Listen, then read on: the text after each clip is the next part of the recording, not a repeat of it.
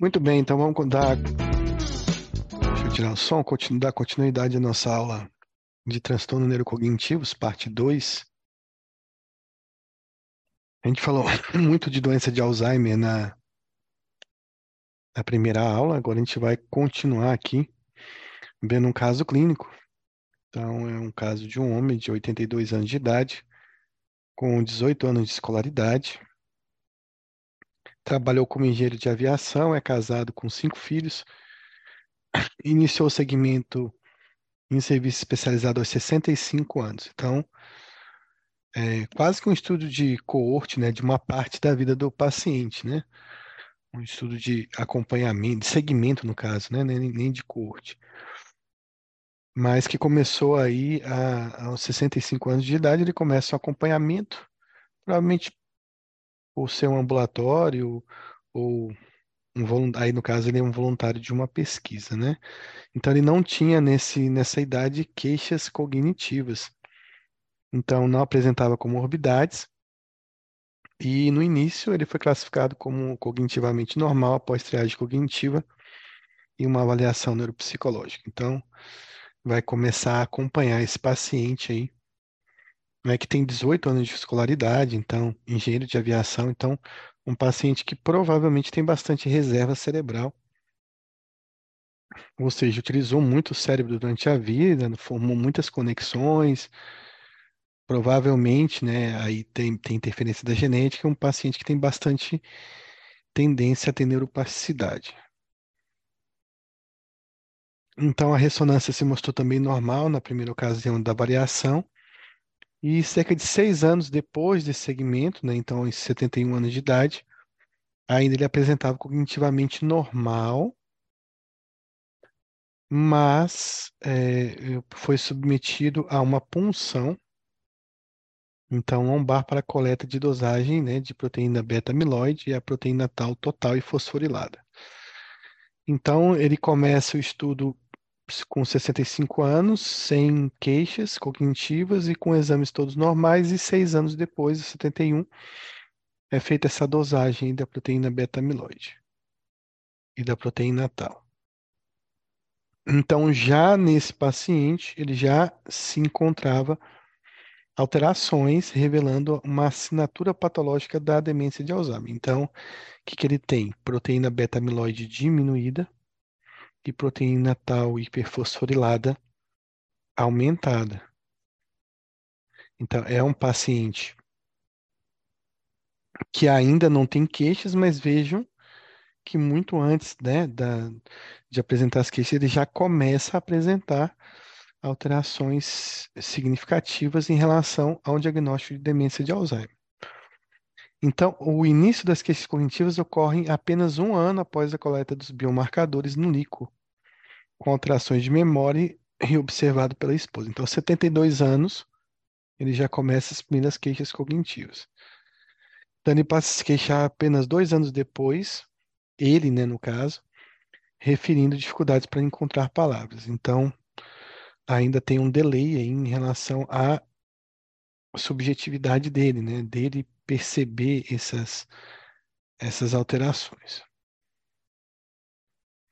Nessa ocasião, recebeu o diagnóstico de um transtorno cognitivo leve, comprometimento cognitivo leve, confirmado por testagem cognitiva e avaliação neuropsicológica. Então, ele já tem os biomarcadores e já começa a apresentar aí uma alteração que tem uma tendência a converter para a demência de Alzheimer. O importante era se a gente fizesse em todo idoso esse segmento, né? Pudesse reconhecer esses biomarcadores e pudesse ter, fazer uma intervenção nesse momento. O problema é que a gente não tem medicação, pelo menos quando o diagnóstico é de comprometimento cognitivo leve, a gente viu que não há benefício né, em se passar anticolinesterásicos, nem em se passar memantina. Então, a ressonância de crânio é, revelou a presença de raros focos de microangiopatia e uma redução volumétrica hipocampal. Então, também, além né, dessa assinatura do líquor, ele também já começa a apresentar alterações na imagem. Lembrando, só para a gente lembrar, que as alterações do PET, do líquor, elas são fundamentais para o diagnóstico dessa assinatura do, do Alzheimer, que as alterações de imagem, elas são menos relevantes, principalmente numa certa idade. Então, paciente jovem, né, paciente pré-senil, que tem alterações importantes, né, morfológicas, tudo bem, aí a morfologia vai ser vai, vai expressar né, mais alterações. Mas quando o paciente é idoso, muitas vezes você pode encontrar essas mesmas alterações sem que o paciente apresente queixas cognitivas ou que apresente em estudo de avaliação neuropsicológica alguma alteração. Então, é submetido a uma, um PET com fluodeoxiglicose, aquele PET que vai ver a questão do fluxo né, cerebral da, captada aí pela o metabolismo cerebral captado aí pelo flúor, né, conectado à glicose, que revela uma, um hipometabolismo nos lobos temporais, neocorticais e temporoparietais bilateral discreto, que é a assinatura também da demência de Alzheimer. São os locais mais prediletos né, pela demência de Alzheimer. Só para a gente relembrar que quando você tem hipometabolismo em regiões mais occipitais, né? Giro do símbolo, você tem mais alterações visoespaciais e tem é, também aí nesse caso está mais relacionado a um Alzheimer pré-senil, né? Um Alzheimer precoce, né? Aquele que é mais genético.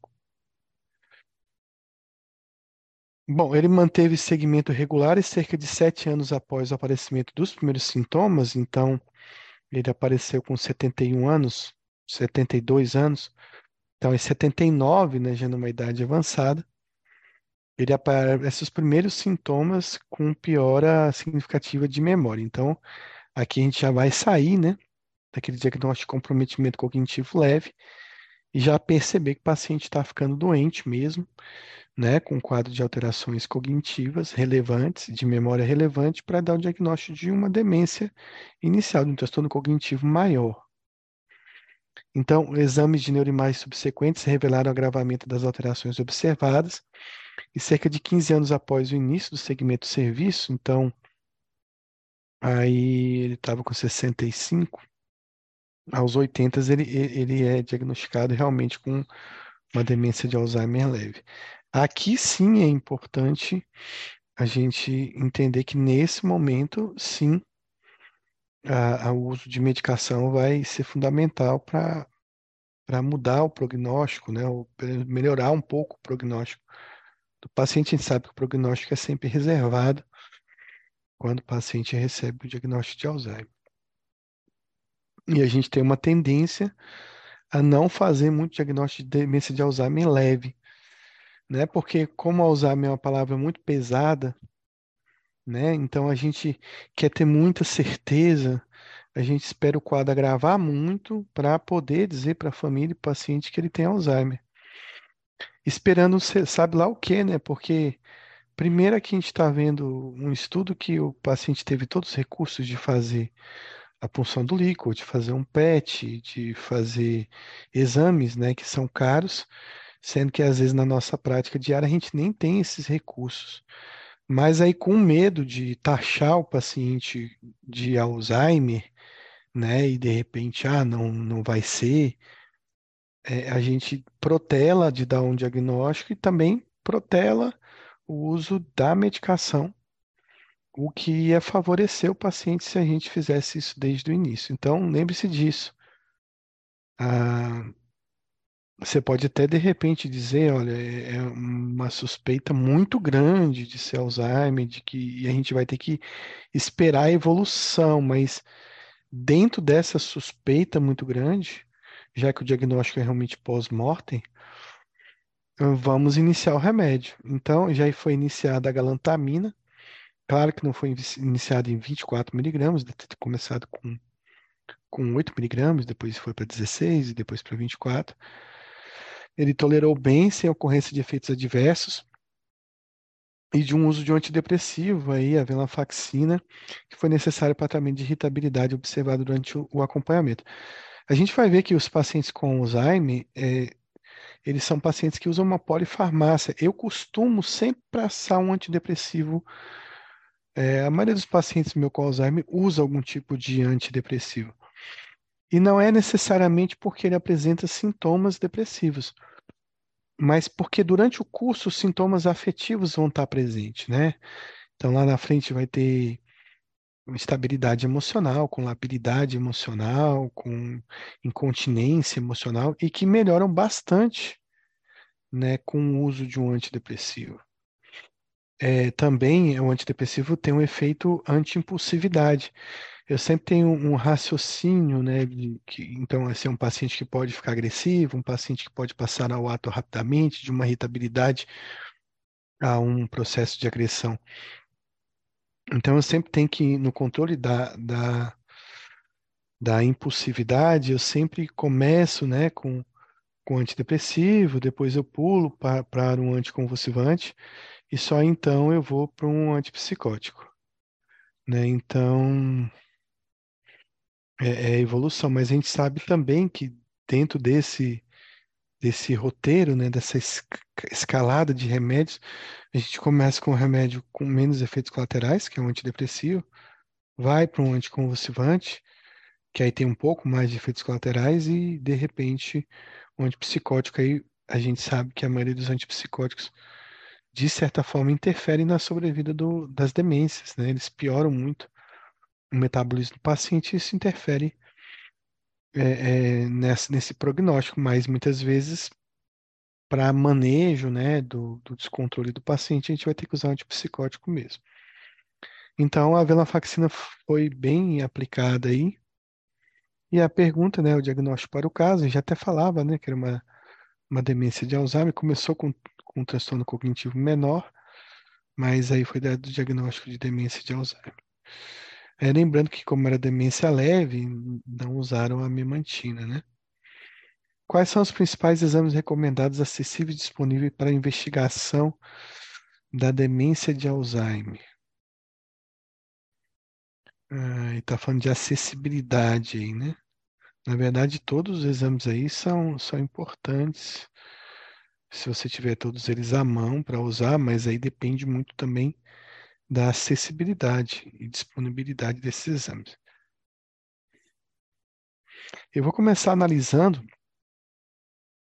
uh, uh, um exame que é o mais difícil, talvez, de, de, de fazer, que é o PET-TAL. Né? Então, sempre que a gente tem PET-TAL, a gente vai excluir essa, essa alternativa. O PET beta-amiloide é mais fácil de encontrar aparelhos que fazem, marcadores que, que se utilizam, mas o PET Tower já é bem mais difícil. Então, a letra E a gente exclui, né?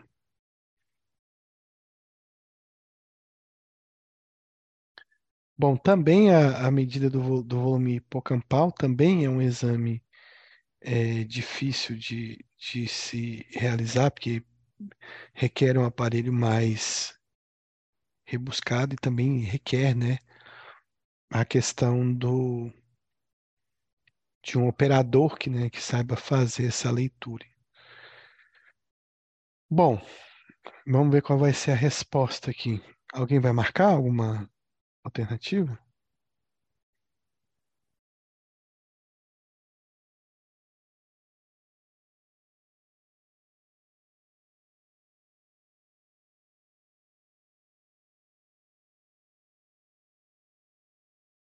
Ninguém? Então vamos lá. Então, assim, para começar, a gente precisa de uma ressonância. Não tem jeito, né? A ressonância não vai dar diagnóstico de Alzheimer, mas ela também vai identificar a possibilidade de uma doença vascular associada, vai excluir vários outros diagnósticos diferenciais, como tumores, né? É, hidrocefalia, enfim. É, então, a gente precisa de uma ressonância de base para esse paciente, não é tomografia, é ressonância né? E o, o PET com fluodoxiglicose já é um exame mais, digamos assim, mais disseminado, digamos assim, mais fácil. Ele também não, não vão dar também grandes informações. A gente viu que para a gente ter a assinatura da demência de Alzheimer, a gente precisa do PET beta-amiloide, pelo menos, e precisa dos biomarcadores no líquido. Mas esses são exames que não são tão acessíveis a toda a população. Bom, são biomarcadores do, da demência de Alzheimer e seus resultados, exceto, né?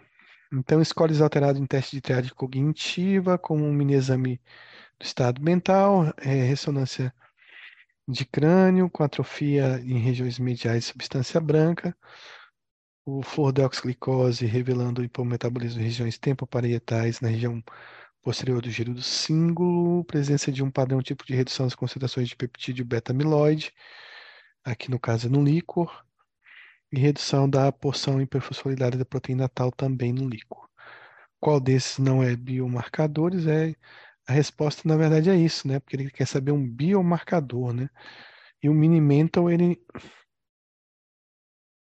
Vamos ver o que ele vai marcar aqui.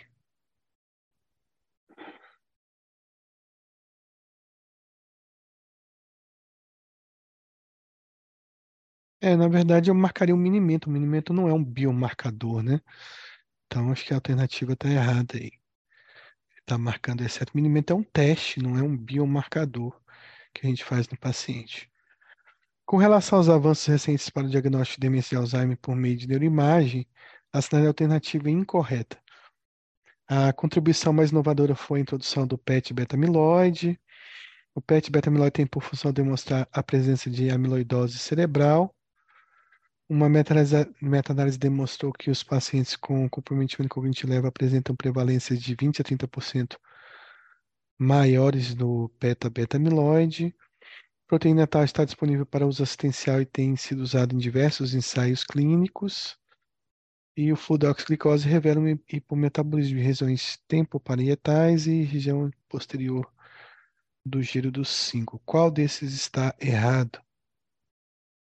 Essa eu já até falei a, a resposta para vocês.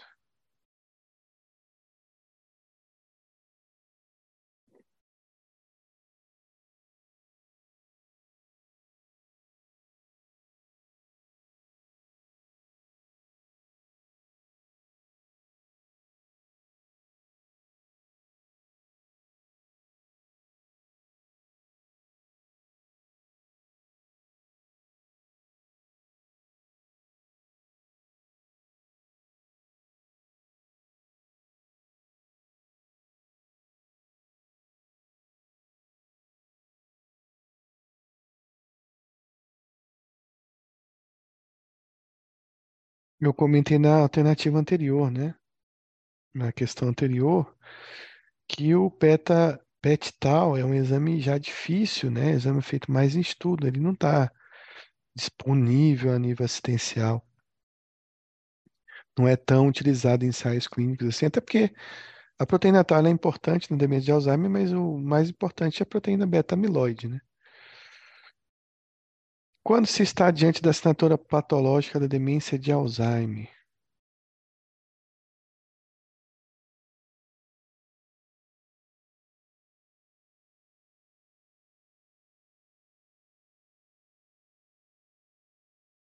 Em relação ao líquor, no caso.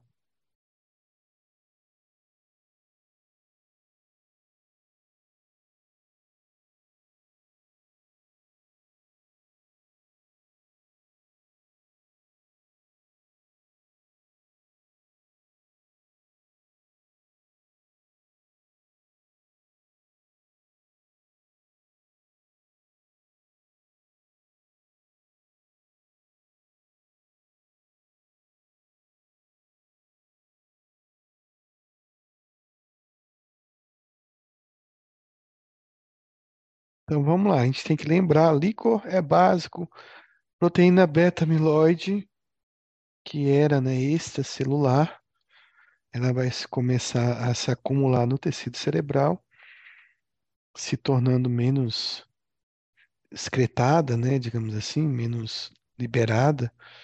Então as frações dela vão estar reduzidas no líquor. Então tudo que fala que a, a beta-amiloide está reduzida está é, tá certo. Então aqui a letra C está aumentada, a letra D está aumentada, a letra E também, então excluo essas três aqui, só ficam essas duas.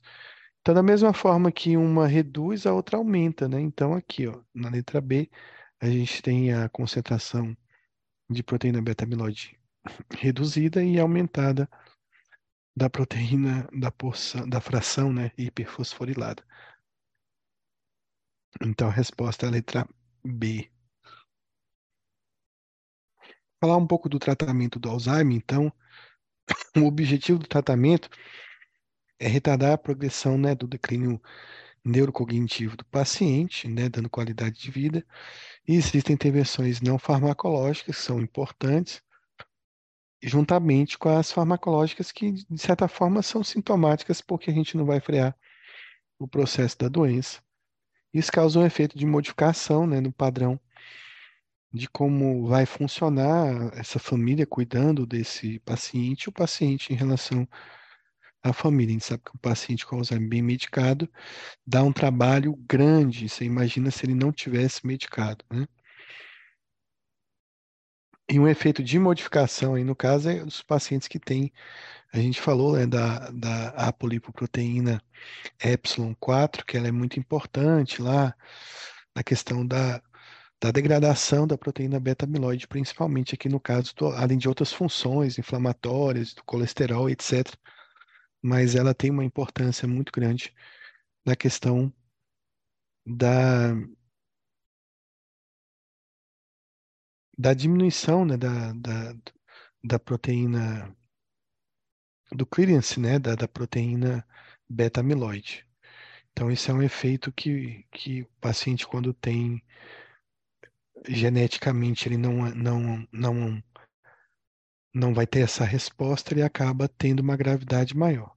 Então, a primeira coisa que é importante o diagnóstico precoce em relação à conscientização, preparação para cuidar desse paciente, né? Então, a educação de como vai ser esse processo, de como que é o avançar da doença, é, por que o uso das medicações.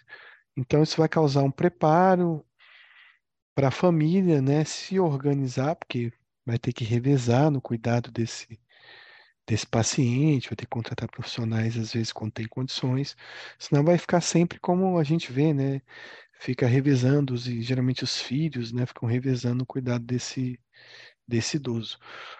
E também a possibilidade de usar fármacos específicos para tratar de forma sintomática e principalmente prevenindo acidentes e melhorando a sobrevida do paciente.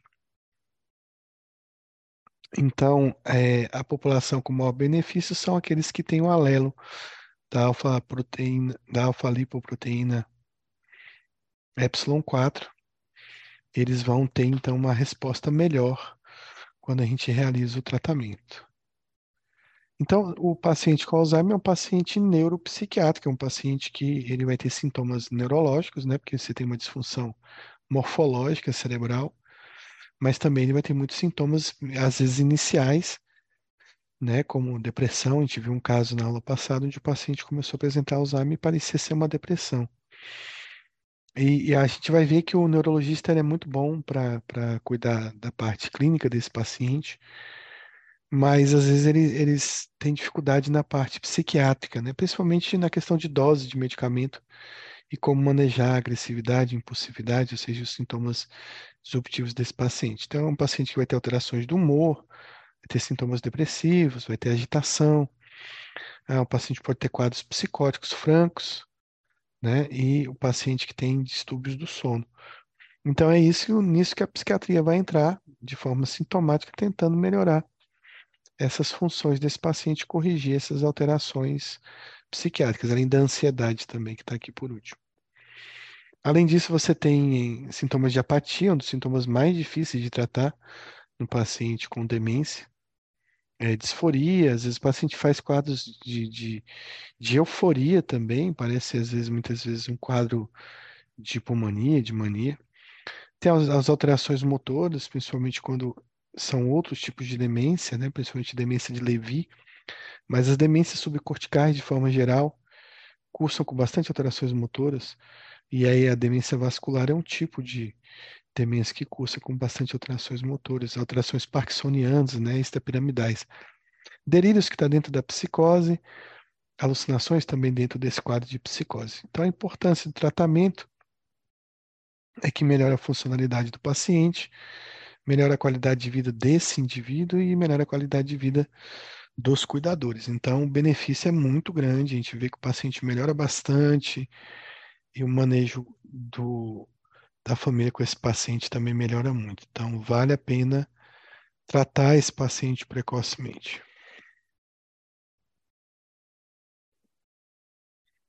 Então, assim, algumas medidas comportamentais, né, de primeira linha, são sempre a primeira linha no tratamento do, do Alzheimer, a gente sempre vai utilizar essas medidas. Ela tem menor qualidade, né, das evidências disponíveis, é mais difícil aferir isso, medir. A gente vai falar um pouco aí sobre, sobre algumas, alguns estudos em relação a essas medidas mas também associada às alterações é, farmacológicas, que também são bastante importantes. Mas as alterações farmacológicas nunca vão substituir né, necessariamente essas medidas comportamentais. São várias medidas comportamentais que eu posso realizar no paciente, desde intervenções funcionais individualizadas. Hoje eu peguei uma paciente que, assim, ela está transitando desse comprometimento cognitivo leve. É, a gente ainda não iniciou um screening de exame, de nada, até porque ela era uma paciente acompanhada com, um quadro de ansiedade e está numa certa idade e começou. É, nem era a queixa principal dela na consulta, mas o filho, é, porque ela tem uma. Na verdade, não é ansiedade, não, desculpa, ela tem um transtorno delirante persistente já tratada há muitos anos, né, com delírios de, de perseguição em relação a, aos vizinhos, mas ultimamente ela, ela começou a, a ter algumas suspeitas em relação à a, a, funcionária da casa.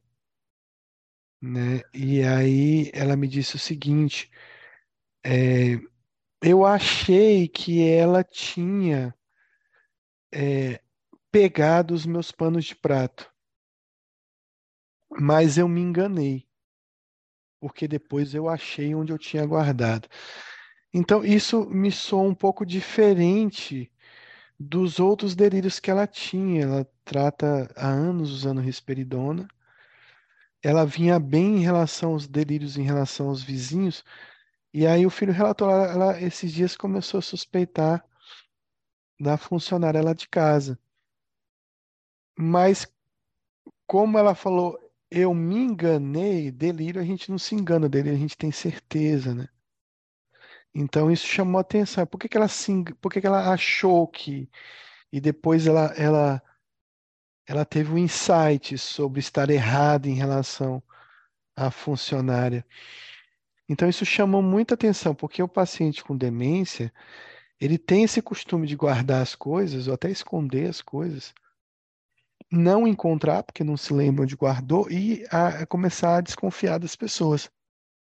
Né? Então, existe uma diferença entre você ter certeza, ter um delírio, e você ter uma desconfiança porque o negócio sumiu, né? Se sumiu, alguém pegou. Então, quando ela me fala, ó, eu achei depois, e, e eu pensei, poxa, e por que, que ela esqueceu onde tinha guardado e por que, que ela achou isso? Da... Então, isso me pareceu uma coisa mais relacionada a uma alteração cognitiva do que aos delírios que ela trata, sei lá, mais de 15 anos. E aí a gente começou a falar sobre a memória dela. E a gente fez vários testes, né? Aqueles testes das mnemônicos das três palavras para relembrar. É, e aí o filho realmente me mostrou que agora ela está tendo mais uma hipomnésia de fixação, né, uma hipomnésia anterógrada do que e uma manutenção de uma de uma memória retrógrada, remota. Então isso é bem típico, né, do, do Alzheimer, né, é, essa progressão da memória. E aí falando com ela a gente teve mais percebeu-se realmente que ela vem tendo alterações importantes aí de perda de memória. Então isso abriu um leque, ó, é um paciente com um transtorno delirante, mas que vem agora, numa certa idade, apresentando outras alterações. Então é um paciente que já tem um comprometimento cognitivo leve, no mínimo, e que a gente vai acompanhar e provavelmente pode ser que evolua realmente para um quadro de, de Alzheimer. Mas a gente já orientou o filho a jogos, né? É, de baralho, de cartas, de dominó, quebra-cabeça, assistir jornal, justamente aí para, sei lá, tentar melhorar um pouco essas funções cognitivas dela, né? Além disso, os exercícios, então, já foi meio que individualizado para ela um pouco dessas alterações comportamentais. O exercício físico também é fundamental. E aí vem outros, né? Aromoterapia, psicoterapia, tem psicoterapia de reminiscências, né, de ficar relembrando, né, fatos do passado, musicoterapia, então tem estimulação cognitiva que foi que a gente fez para ela, né? E aqui a terapia de reminiscências, que é um tipo de psicoterapia mais voltada mais para ficar treinando a memória, relembrando, né, os fatos da vida do paciente. Então, quais são os resultados né, desses estudos né, que falam sobre essas atividades, dessas intervenções que não utilizam remédio, né, que são intervenções que a gente tem que sugerir ao paciente? Então, em relação ao exercício físico, por exemplo, não tem muita evidência de melhora da cognição, mas tem um impacto positivo nos sintomas neuropsiquiátricos no declínio funcional. Então, exercício físico nunca vai fazer mal. Lembrar que uma boa parcela dos pacientes com demência de Alzheimer. Tem uma demência mista com demência vascular. Então, assim, exercício físico vai ser bom para o paciente de qualquer forma, pelo menos para diminuir de repente ou desacelerar esse processo da, dessa doença vascular que talvez ele tenha concomitante. Claro que fazer isso já numa certa idade não vai funcionar muito, quanto mais precoce o paciente fizer exercício físico, melhor.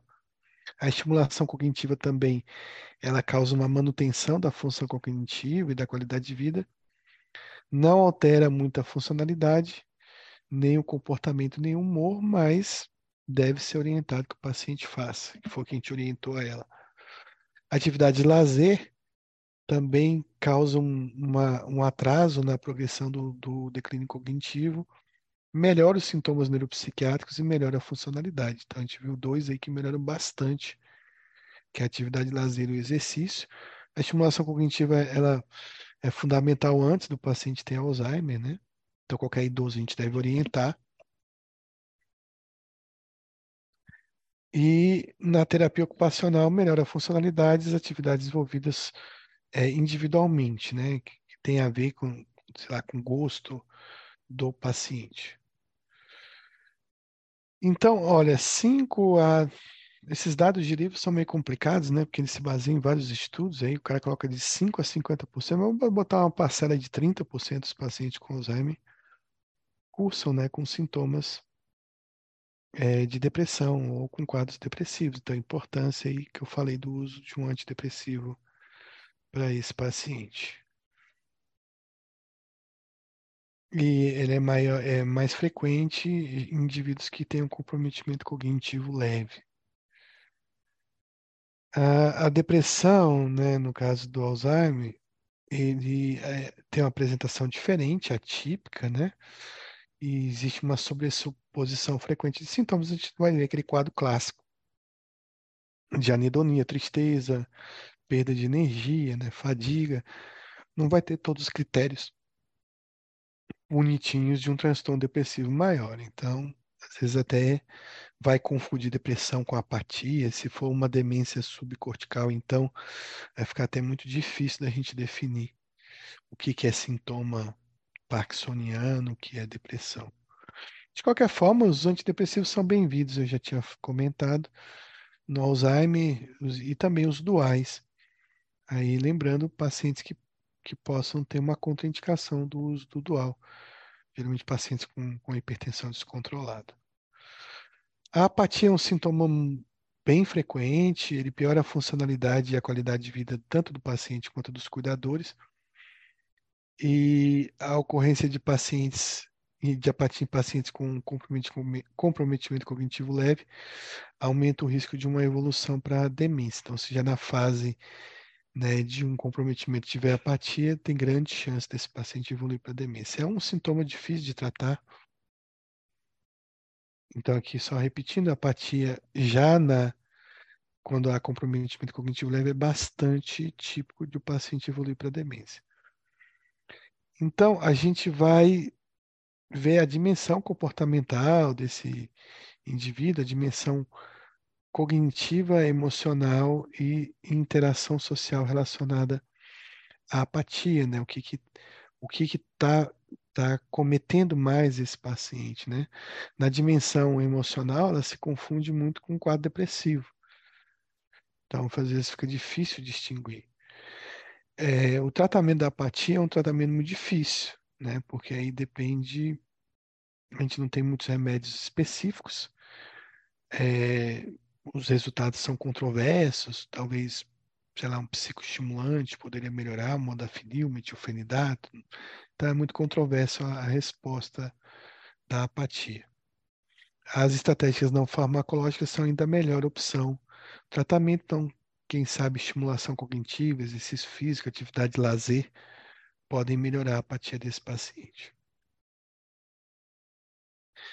É, técnicas de, né, de terapia ocupacional baseadas em abordagens comportamentais apresentam resultados efetivos. Então, são terapias aí que o paciente vai fazer relacionadas à, à questão, como eu falei antes, do gosto dele, da aptidão dele para realizar essas terapias ocupacionais.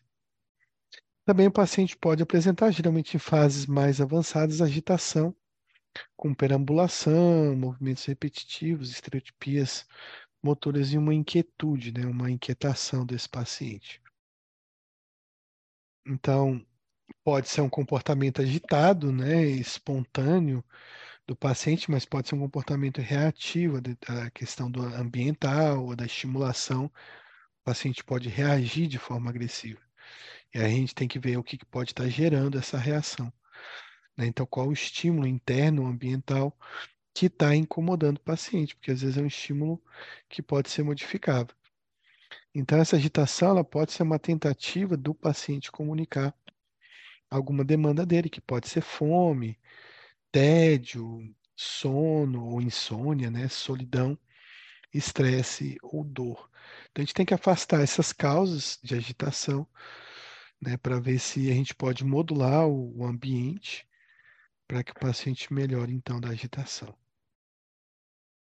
No caso do tratamento da agitação, a gente vai investigar então as causas desencadeantes, causas clínicas, que pode ser uma dor que o paciente está sentindo, mudanças no ambiente, esse paciente pode ter dificuldade de, também de, de modificações no ambiente, o horário em que acontece mais essas agitações e fatores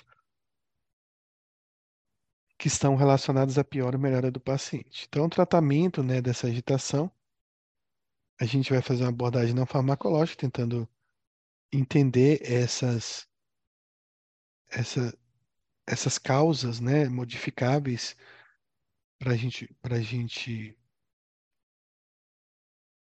gente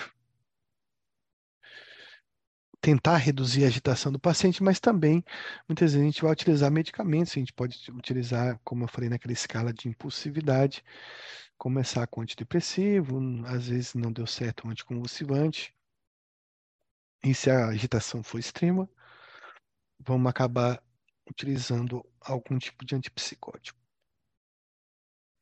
Em relação ao tratamento mesmo, né, farmacológico da demência de Alzheimer, então, a cada hora sai um estudo novo, né, sobre, sobre tratamento, então a gente vai falar um pouquinho dos guidelines mais conhecidos, assim.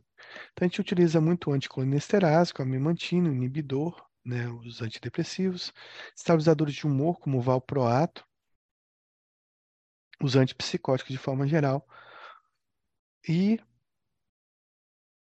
como existe insônia associada, a gente pode utilizar hipnóticos. Geralmente o paciente com Alzheimer ele não se dá muito bem com hipnóticos, né? O idoso não se dá muito bem com hipnóticos tradicionais. Então, por exemplo, a gente tratar a insônia do paciente com droga Z não vai dar certo, com benzo não vai dar certo, com tricíclico não vai dar certo, porque o paciente é, já tem um, problema na acetilcolina em medicamentos anticolinérgicos vão piorar o paciente. Então, ele acaba utilizando como hipnóticos outros medicamentos. Então, por exemplo, alguns antipsicóticos têm efeito hipnótico e podem melhorar esse paciente, como a questão da olanzapina, que é tiapina, às vezes alguns antidepressivos, às vezes a trazodona, a mirtazapina também podem ser utilizados com muito cuidado. Então, quais os medicamentos mais específicos para demência de Alzheimer? A gente vai utilizar os anticolinesterásicos de forma geral e também a memantina. Então, basicamente, o tratamento se dá com essas medicações. Então, vamos falar um pouquinho dos anticolinesterásicos. Eles aumentam né, a disponibilidade da acetilcolina na fenda sináptica. A acetilcolina é um neurotransmissor é importante aí no cérebro. Nesse dia eu estava dando um, uma aula, né, e o, o pessoal começou a perguntar sobre neurotransmissor, o que cada um fazia, e a gente começou a pensar, né, no, no, numa numa cidade, né? Que, que, que seria cada neurotransmissor numa cidade, né? Ou a função do neurotransmissor dentro de uma cidade. A gente começou a brincar, então assim, o que, seria a dopamina, né, numa cidade? Seriam os bares, os restaurantes, as boates, discotecas, casas de show. Tudo isso aí seria a região dopaminérgica dessa cidade, né? O GABA seria centros de massagem, hospitais, clínicas, farmácias, tudo que traz alívio quando você está sofrendo ali alguma coisa, o GABA vai meio que resolver. A serotonina seria a prefeitura dessa cidade organizando tudo. Mas o que seria então a acetilcolina nessa cidade? Então seriam basicamente as vias de trânsito, né? Então você imagina uma cidade onde todas as vias de trânsito estão prejudicadas, né? Todas as ruas estão interditadas, enfim, não está funcionando bem o trânsito. Então a cidade vira o caos. E é basicamente a acetilcolina, ela dá a base para que toda uma grande parte da função cerebral aconteça. Então, se você tem um distúrbio na acetilcolina, basicamente tudo vai funcionar muito mal. Então, é e, e no Alzheimer você tem uma, um comprometimento muito importante da acetilcolina. E é importante restabelecer isso e é importante não atrapalhar isso, né? não utilizando drogas anticolinérgicas nesse paciente, que aí você vai piorar a situação principalmente aí em neurônios do hipocampo e neurônios do córtex cerebral. Então, os anticolinesterásicos né, mais tradicionais são a rivastigmina, a galantamina e a donepezila. Lembrar que tem a tacrina também, mas é pouco utilizada aqui no Brasil. Então, a gente tem, eles são remédios de primeira linha na demência leve a moderada. Estudos mais novos é, raciocinam se ele pode ser utilizado na, na forma grave de demências. Então, alguns estudos demonstram que pode ter um benefício, outros que não vai alterar o quadro, então talvez a gente não utilizaria na demência grave. Então, os guidelines mais tradicionais falam dos anticolinesteráticos na demência leve a moderada. É, eles têm segurança semelhante entre eles e eles reduzem bastante a mortalidade do paciente no primeiro, nos primeiros anos de doença. Então vamos falar um pouco da rivastigmina. Ele é um anticolinesterásico que, que é vendido na, na fórmula de comprimido, tem solução, e agora tem se disseminado cada vez mais o PET, com várias indústrias fabricando PET agora. É, o PET é mais caro, mas ele já foi muito mais caro e agora ele está ficando mais barato. E também é, é mais fácil né, para o paciente do que ficar ali tomando comprimido. No entanto, a rivastigmina ainda é um dos anticolesteráticos mais caros que tem. Então, não é para qualquer população. E como é que a gente faz, né? Então, a, sempre que você iniciar um anticolesterático, você tem que fazer progredir até a dose máxima tolerada pelo paciente. E sempre, né, num, num a gente progride mensalmente as doses, né? Então, o primeiro mês a gente faz 1,5 miligramas de manhã e de noite, até o 3 miligramas no total. Depois a gente passa para 3 miligramas manhã e noite dando 6 miligramas ao total, e vejo que está aumentando para 9 miligramas e depois 12 miligramas.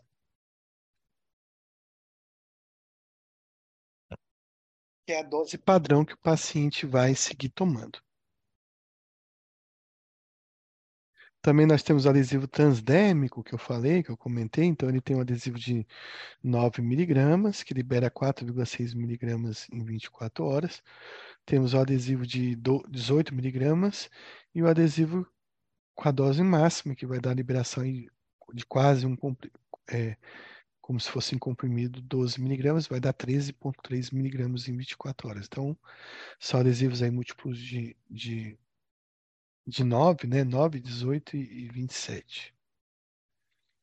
Então, os efeitos adversos da rivastigmina, então você tem dor abdominal. Lembrar que sempre, quando a gente fala de colesterásico, sempre vai ter algum, algum tipo de arritmia que é possível. Então, está sempre observando esse paciente, a fibrilação atrial é, já foi relatada com a, com a rivastigmina, tontura, falta de apetite, cefaleia, de novo, bradicardia, Diarreia, náusea e vômito são os efeitos adversos que podem acontecer. Claro que esses mais leves são mais comuns e mais fáceis de manejar, às vezes melhoram com o tempo. A galantamina também é um, um ótimo anticolinesterásico, mas também ainda é caro. Entre todos aí é, é o mais caro em comprimidos. Ele é um comprimido de liberação lenta, e são múltiplos de 8, aí 8, 16, 24. E a gente vai fazer a mesma coisa que a gente fez com a rivastigmina, a gente vai progredir a dose mensalmente, né? Então, nas primeiras quatro semanas, o paciente vai utilizar 8 miligramas, depois 16, e aí na terceiro mês ele já vai estar na dose de 24. Então, você já vai progredir independentemente da evolução do paciente para a dose máxima. Os efeitos adversos, de novo, as arritmias, né? Bradicardia, redução do apetite, náusea, vômitos, perda de peso, tontura, cefaleia. Então, também são sintomas mais comuns. A donepezila é com certeza um anticolesterásico mais prescrito porque ele tem muitas marcas e quando tem muitas marcas você tem um barateamento do preço você tem comprimidos de 5 e 10 miligramas. Então, a progressão dele vai ser também mensal, mas vai ser em dois meses. Então, em quatro semanas, a primeira semana eu uso 5 miligramas, já na, no segundo mês eu já começo a utilizar 10 miligramas no total. Os efeitos adversos também são bastante parecidos, aí que você tem outra arritmia aparecendo. Pode aumentar os níveis pressóricos também e pode causar síncope. E para finalizar, então, um remédio que não é anticolinesterásico. Então, a gente falou da acetilcolina e agora a gente vai falar de um outro neurotransmissor, que é o glutamato. Né? Então, o glutamato ele é muito importante na demência de Alzheimer, principalmente relacionado à neurotoxicidade. Né? Glutamato ele acaba matando né, a célula, né? ele tem um efeito estimulante muito grande, mas ele pode provocar, ser tóxico e provocar a morte celular. Então, na memantina, você tem comprimidos de 5 e 10 miligramas, mas é na memantina a gente vai fazer uma progressão semanal. Então, ele é um antagonista parcial dos receptores N-metil-D-aspartato, NMDA, ele tem um efeito protetor né, do, do córtex, principalmente do córtex hipocampal, então é um efeito importante na memória. Limita o dano neuronal resultante da excitabilidade glutamatérgica nesse receptor na doença de Alzheimer. Os efeitos adversos da memantina são confusão mental, diarreia e vômitos, insuficiência renal aguda,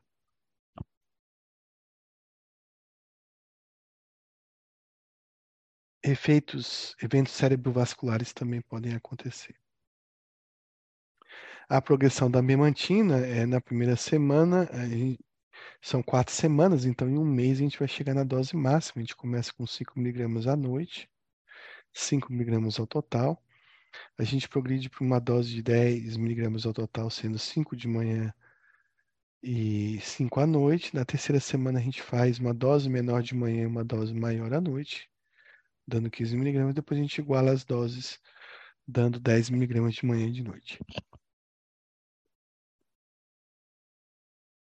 No caso, a memantina, ela vai servir para quadros de moderado a grave, né? Então, o paciente quando ele chega no moderado, ele já vai começar a utilizar um anticolinérgico a memantina associada.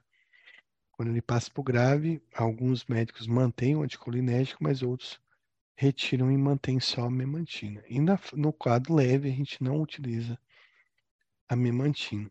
Então aqui tem um, uma escala, né, uma, um quadro com a progressão das doses, né? Veja aí que, que todos os anticolesterásicos sempre vai ser mensal, né, a progressão, e a memantina vai ser sempre semanal. Esse quadro aí acho que tem um, aqueles memorizes pequenininhos, aquelas fotinhas para ajudar vocês a prescrever. Essas doses podem ser modificadas a depender do, do livro, pode ter uma dose um pouco maior, mas a maioria da literatura recomenda essas dosagens. Bom, o uso antipsicótico deve ser feito no paciente com demência, mas com bastante cuidado. Ele visa né, controlar a agitação, a agressividade e a psicose dos pacientes. É, os efeitos colaterais são os mesmos que a gente tem em outras idades, né? Mas ficar atento aí à hipotensão, que é mais importante. No idoso, a questão das arritmias, a questão do efeito sedativo e também alterações gastrointestinais. Além disso, as alterações motoras, né, os sintomas parkinsonianos que podem acontecer, com distonia, parkinsonismo, é, discinesia, né? Mas lembrar da catisia também piorando a agitação desse paciente.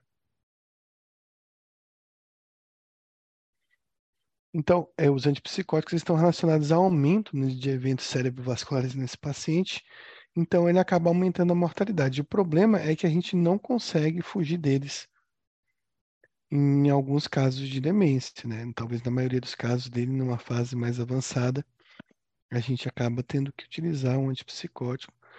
A gente sabe também que a, sobrevida do paciente não vai ser também muito longa, então acaba que por melhorar a qualidade de vida a gente utiliza o antipsicótico.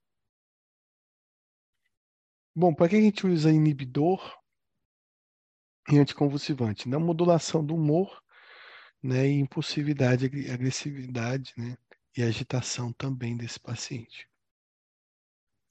Então, uma pergunta aí para vocês. São objetivos do tratamento da demência, tratamento farmacológico da demência de Alzheimer?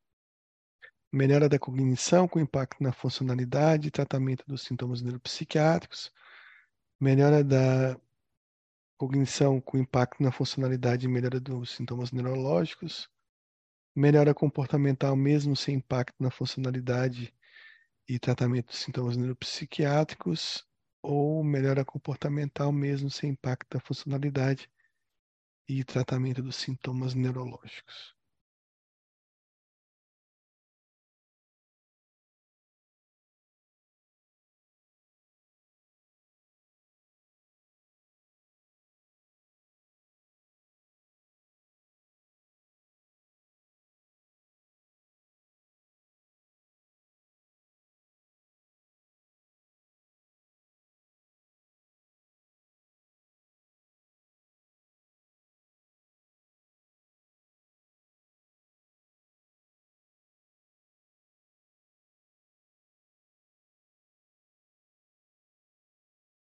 A gente quer ter uma melhora da funcionalidade e uma melhora da cognição do paciente, além de tratar os sintomas tanto neurológicos quanto psiquiátricos desse paciente. Então, a letra A está mais completa, digamos assim, na sua resposta.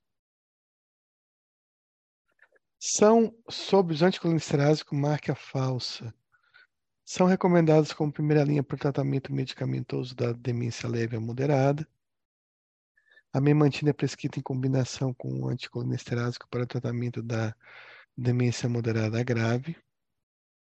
são recomendadas como primeira linha para tratamento medicamentoso da demência leve, acho que é repetido a A e a C. A rivastigmina, a galantamina, a donepezila e a memantina são os fármacos atualmente aprovados e atuam no aumento da disponibilidade de acetilcolina na fenda sináptica, no, hipocampo e no córtex. Qual que é a alternativa falsa em relação aos anticolesterásicos?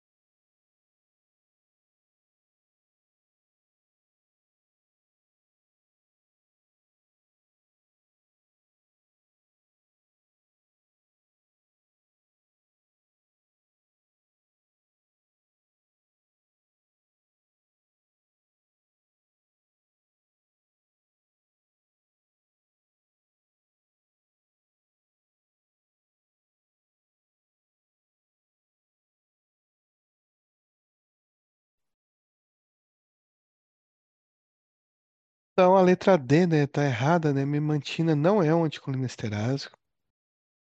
A memantina é um remédio glutamatérgico, né? É o único que não é anticolesterásico utilizado na demência de Alzheimer. São medicamentos utilizados na agressividade na demência do Alzheimer, exceto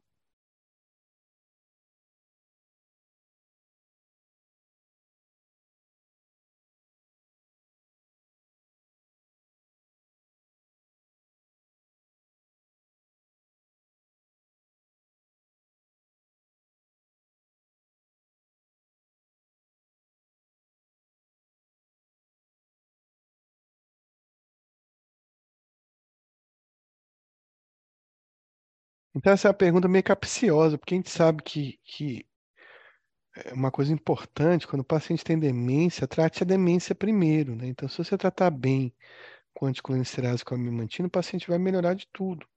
Ele vai ter uma melhora da agressividade, do comportamento. Mas não é um sintomático, né? Então, acho que ele, isso que ele quis perguntar. O que a gente trata mesmo como sintomático, a gente utiliza um antidepressivo, ah, tá. Ele, acho que, na verdade, é, para confundir a gente, ele botou fluoxetina aqui. É, só porque a fluoxetina é mais contraindicada no idoso, então é uma pegadinha aqui. Então achei que ele ia falar da memantina como errada, mas a memantina acaba melhorando a agressividade sim, porque melhora a evolução da doença. Mas a fluoxetina foi pegadinha aqui, até me pegou pela questão da, da paroxetina, a fluoxetina não seria os inibidores mais indicados para o idoso, né? Então a gente tem opção por outros inibidores. Mas a gente sabe que em ambientes de CAPS, em outros locais, a gente não vai ter muita opção, vai acabar prescrevendo a fluoxetina mesmo, com certo cuidado, principalmente pelas interações farmacológicas. Então, são medicamentos utilizados na demência de Alzheimer, na agressividade, exceto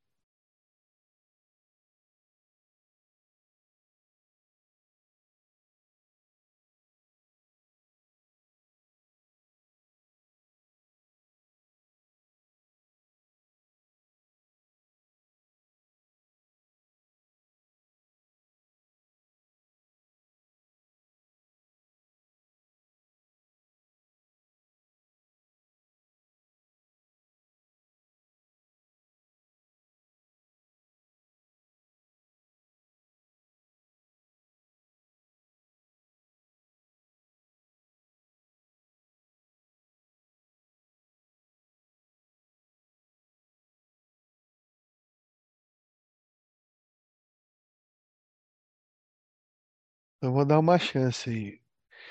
Também é uma pegadinha, tá?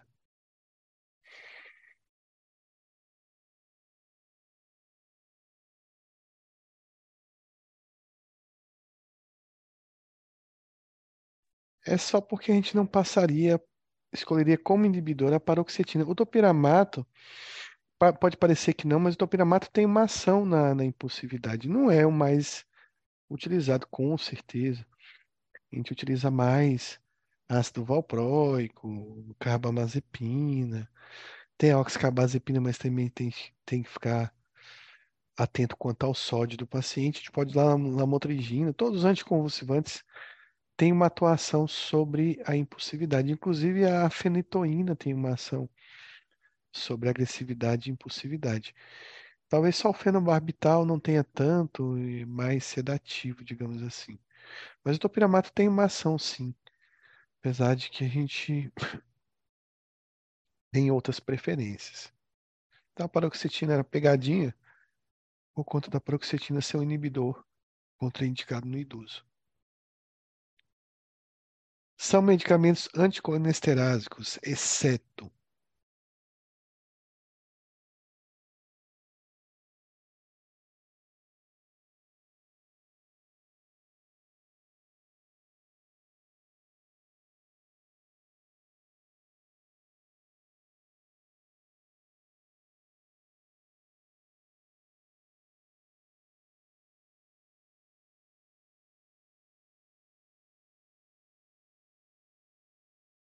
Então vamos sempre associar. Memantina é glutamato, o resto é acetilcolina. Acetilcolina e glutamato. Memantina é o único atualmente utilizado no Brasil, é, é, é a memantina que age sobre o glutamato. É, tem a tacrina aqui para confundir a gente, mas eu citei ela lá, só não, não comentei muito sobre ela porque ela está mais em desuso, é uma droga com efeitos mais tóxicos do que os outros anticolinesterados. Então, a gente dá preferência à donepezina, rivastigmina, na galantamina, que tem sido bastante prescrita atualmente. Então, a resposta realmente é a memantina. Então, qual remédio limita o dano neuronal resultante da excitabilidade glutamatérgica no receptor NMDA? A gente não precisa nem botar as opções aí, né? Então, o único medicamento glutamatérgico para Demência é a. Então, vou botar as opções aqui, mas a gente sabe que é a memantina, né? O lítio também tem um efeito neuroprotetor, mas não é. Não, não lembro se a via principal é glutamatérgica também. Acredito que não, é por outro mecanismo.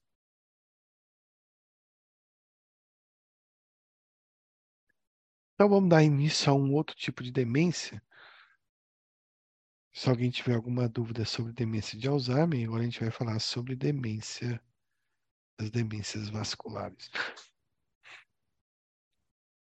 Que é muito importante, principalmente pela sua associação com as demências de Alzheimer também. Então, demência vascular, a gente está falando de vasos sanguíneos. A gente tem vasos grandes e a gente tem vasos pequenos. Tem uma microcirculação, uma circulação maior e tanto uma quanto a outra podem ser acometidas. Então, doenças de vasos menores vão ser doenças que vão causar lesões menores, isquemias pequenas, pulverizando, né? Se foram muitas isquemias, vão pulverizar um certo setor cerebral. E claro que o somatório dessas lesões é que vão provocar a doença. Mas eu posso ter isquemia de um grande vaso também. Então, é, o risco de AVE é semelhante ou maior né, que o risco de desenvolver Alzheimer. Então, os acidentes vasculares são bastante comuns, né? É, fazendo comparativo e lembrando que os dois processos podem estar acontecendo ao mesmo tempo no paciente, ao mesmo tempo que você está envelhecendo, você está produzindo mais beta-amiloide, é um processo de envelhecimento normal nosso, a gente também está tendo uma, uma angiopatia aí, né, disseminada, né, pelo nosso corpo, né? E aí o cérebro não vai ser diferente. Então, eu posso ter da mesma forma um comprometimento vascular que não me gere ainda uma demência, que seria aquele comprometimento cognitivo leve, seria a mesma coisa, né? Um comprometimento cognitivo leve, mas de origem vascular. E eu já tenho aí uma lesão vascular maior, que acometeu setores mais importantes, e aí eu vou ter uma demência vascular. É, é a mesma mesmo raciocínio que a gente tinha com a CCL, com o comprometimento cognitivo leve. Lembrar que as demências vasculares costumam estar presentes em, em vários to, é, é, pode estar presente de forma concomitante com outro tipo de demência, então ela gera muita demência mista. Mas a gente pode ter uma demência vascular pura, o paciente não ter Alzheimer, não ter doença de Levy e ter uma demência puramente vascular. Então, o comprometimento cognitivo vascular leve, é, existe um mínimo comprometimento cognitivo, né, subclínico ou assintomático, e ou às vezes relatado por terceiros pelo paciente ou presente em testes neurocognitivos, mas que ainda não fecham critérios para uma demência. Ela é a segunda causa de comprometimento cognitivo leve.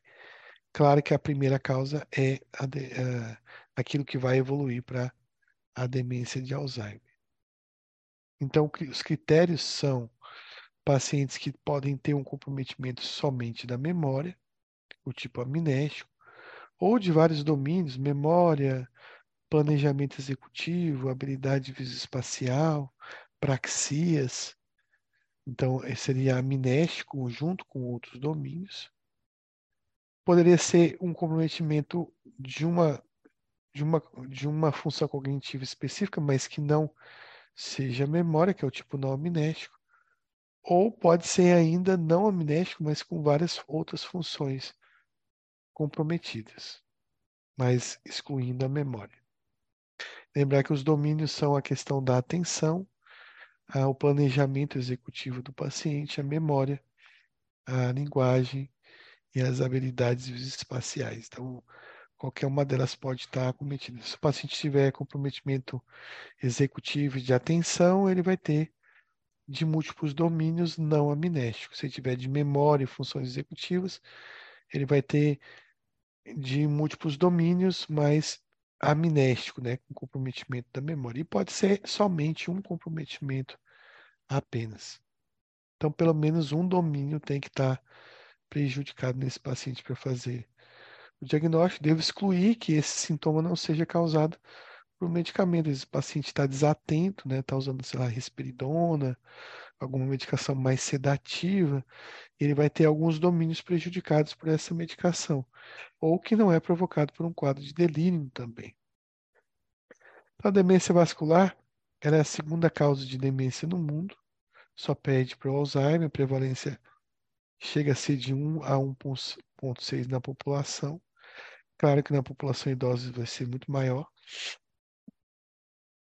No Brasil corresponde a quase 20% dos casos de demência e nos Estados Unidos aí em torno de 16% das demências acima dos 80 anos de idade.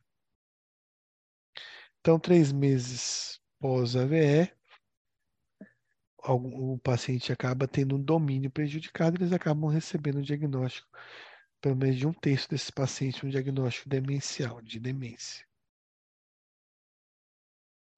Como é uma doença, são doenças vasculares, claro que a gente vai ter um acometimento maior dos homens em relação às mulheres.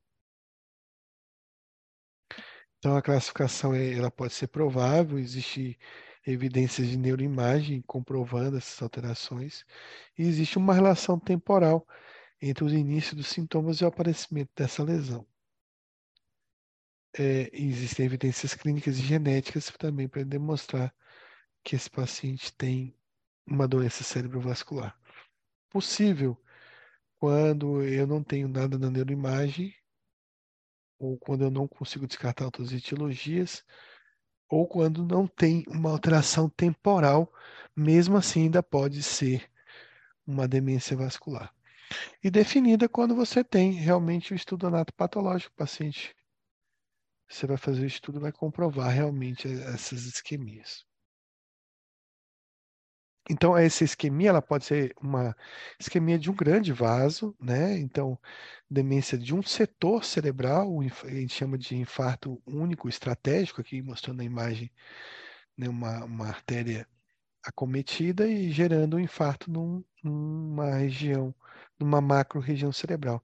Ou ela pode ser uma demência de muitos infartos, múltiplos, né? Infartos subcorticais, aquilo que eu falei, da pulverização, uma doença mais microangiopática de pequenos vasos. Na demência de grandes vasos, ela pode ser por um infarto único, ou seja, um infarto grande, né, uma lesão importante dessa região cerebral, ou ela pode ser aí de vasos menos calibrosos, mas que a gente chama de infartos subcorticais, e a clínica aqui é muito variada, porque depende da região, mas o somatório dessas regiões maiores é que vão gerar os sintomas. Além disso, eu posso ter uma doença de pequenos vasos, que aí são doenças em que as lesões são muito pequenas, mas o somatório dessas lesões podem gerar doença. Tem uns quatro tipos de doença de pequenos vasos. A gente tem a do tipo subcortical, que vai gerar a, a clássica demência subcortical. Também os hematomas intraparenquimatosos vão causar efeito de massa e isquemia. Também hemorragia subdural crônica também vai causar. E a hemorragia subaracnoide crônica também vão levar a sintomas tipo demência. Então, 60 a 50% né, dos casos de demência vascular vão gerar uma demência vascular.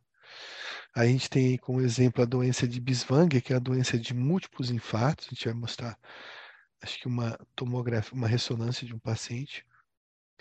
Também tem uma arteriopatia autossômica dominante, que são infartos subcorticais lacunares. E a leucoencefalopatia, que são múltiplos infartos lacunares.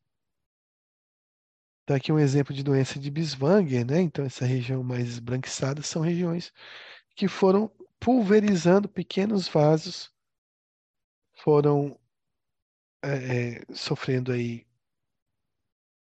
é, processo de trombose e gerando isquemias ou embolias, ou geralmente tromboses, que são pequenos vasos, gerando isquemias que no somatório vão gerar uma, uma grande lesão cerebral. E você vejam que são regiões mais de substância branca, né? Pelo menos aparece mais na, na neuroimagem do que lesões corticais. Mas você tem acometimento tanto cortical quanto substância branca. Esse é um paciente que tem a tendência a fazer uma demência subcortical com bastante sintomas motores.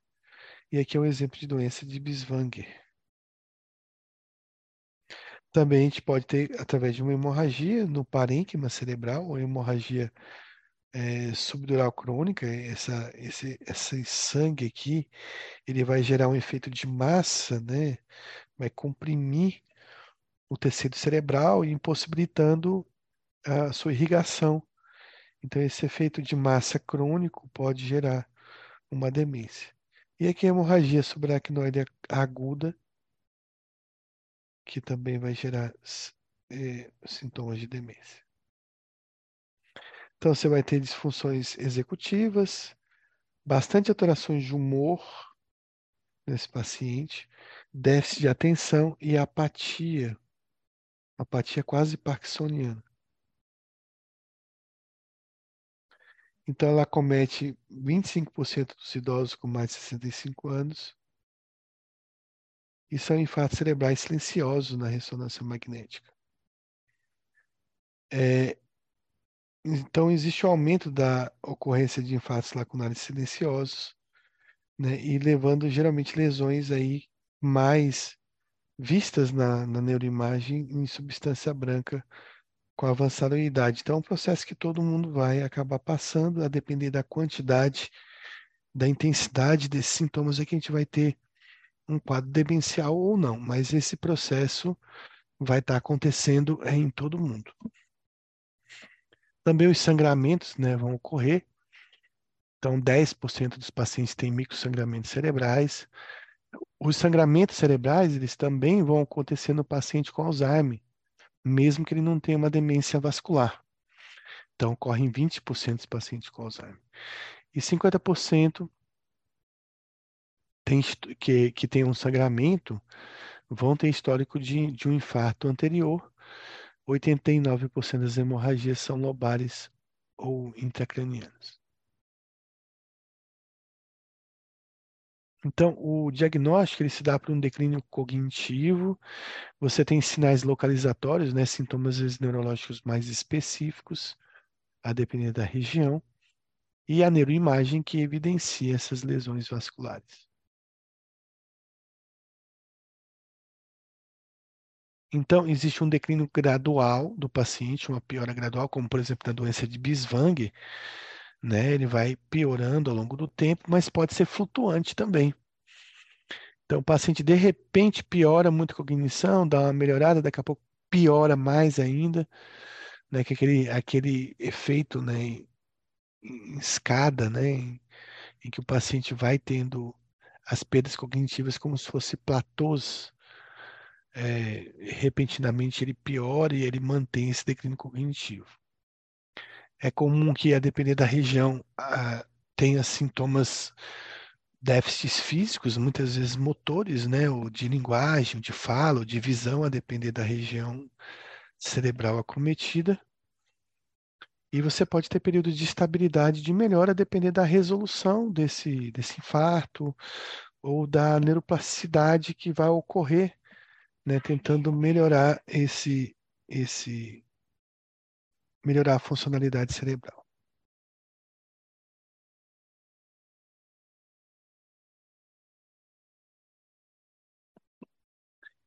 É, então, o, algumas doenças vão levar a um surgimento gradual, com progressão lenta, né? Ou às vezes você vai ter essa, essa, esse efeito em escada, né? Então, o paciente ele vinha com uma cognição preservada, ele tem o primeiro AVC e aí ele vai ter um declínio, ele mantém esse declínio, não é igual ao Alzheimer que vai piorando, até que ele tem um segundo AVC. Aí, aí você vai ter uma piora do, do quadro anterior.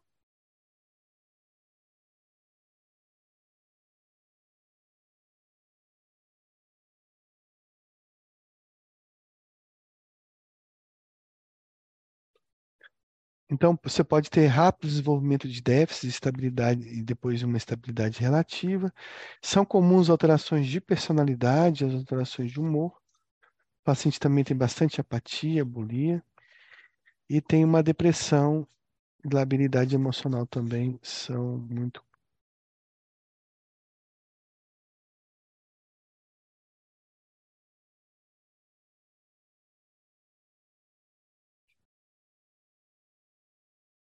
O diagnóstico sempre, né, é com evidência dessa isquemia na neuroimagem. Sem neuroimagem, a gente vai ter uma imprecisão muito grande desse diagnóstico. E a gente tem que também ter um diagnóstico que vai correlacionar de forma temporal né, esses sintomas com o, como resultado de um AVC que o paciente, ou de um AVE que o paciente teve. Então, você pode ter múltiplos é, vasos, grandes vasos infartados ou hemorragias, ou você pode ter um único infarto ou hemorragia em local específico, como giro do, do angular, no tálamo, porção anterior e basal do cérebro, podem ser regiões únicas acometidas, e dois ou mais infartos lacunares também fora do tronco cerebral. Na neuroimagem também a gente vai ver lesões extensas e confluentes da substância branca. No caso da doença de Biswang, lá são várias lesões pequenas, mas que no somatório dão a imagem de uma lesão maior. E a gente vai ter alterações aí da morfometria do hipocampo também presente. Igualmente acontece na, na demência de Alzheimer. Então, existe esse score bem legal, chama-se score de Rachinsky, né, que você vai fazer um somatório aí de, de alterações que o paciente tem, e se ele tiver mais de, de pontos, ele vai estar tá positivo para grande possibilidade de ser um quadro vascular. Esse teste, esse, essa tabela tem 89% de acurácia.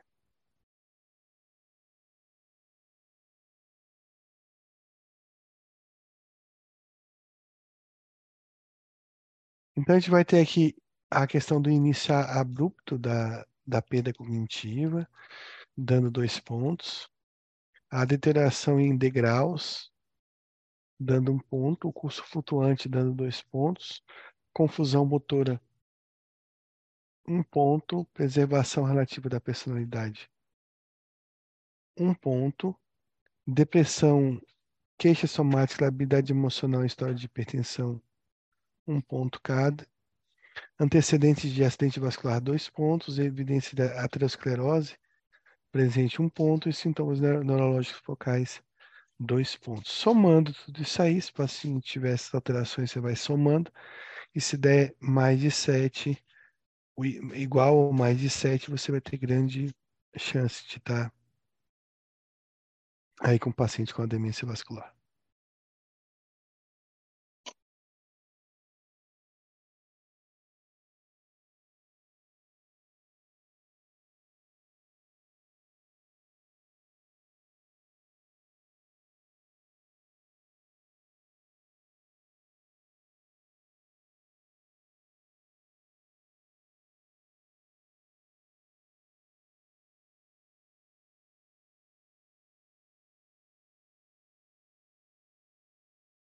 Aqui é um memorize que eu fiz lá do PepSic, bem legal, que tem o score de Rachinsky. Eu vou mandar para vocês depois, vocês ou já deve estar lá no portal. Guardem no celular essa fotinha, se tiver um paciente aí com esses sintomas, com essas alterações, você pode calcular para ver o risco de uma demência vascular. Então, esse score é bastante utilizado e é muito bom. Então, fatores né, de risco e prognóstico né, da demência vascular são fatores de risco e prognóstico para doença cardiovascular também, né, de certa forma. Então, e, e, não só isso, né, mas porque você não adianta você ter a, a lesão, o infarto, o mais importante é que você consiga ter vias acessórias é, é, e consiga fazer neuroplasticidade, né? consiga modificar, recuperar esse tecido lesado. Claro que isso vai ser menos impactante se o paciente tiver uma doença de um grande vaso, né? Isso a gente consegue com educação, atividade mental, exercício físico, a gente consegue melhorar essa neuroplasticidade. Então, outro fator de risco é o fato paciente ter fator de risco para doença cerebrovascular. Né, ou, ou, doença cardiovascular também são fatores de risco, como diabetes, hipertensão, tabagismo, obesidade, dislipidemia, homocisteinemia, aterosclerose e arteriosclerose. Então, são fatores realmente relacionados a uma doença é, é, sistêmica né, dos vasos sanguíneos. Então, a gente vai ter fatores relacionados à questão da, da idade, o é, sexo do paciente, sexo masculino vai ter mais risco. Quanto mais maior a idade, maior risco. Também o baixo nível, socio, nível educacional também vai, vai ser um fator de risco. Ter doenças cardiovascular, como doença cerebrovascular, hipertensão, doença coronariana, baixo débito cardíaco, aumento da homocisteína, aumento da proteína C reativa e da interleucina 6, dislipidemia, fibrilação atrial e tabagismo são fatores de risco. Além disso, doenças metabólicas, né? obesidade, hiperglicemia, e, é, hiperinsulinemia e síndrome metabólica, obesidade também são fatores de risco bem prevalentes. Então, sobre a demência vascular, marca a alternativa correta.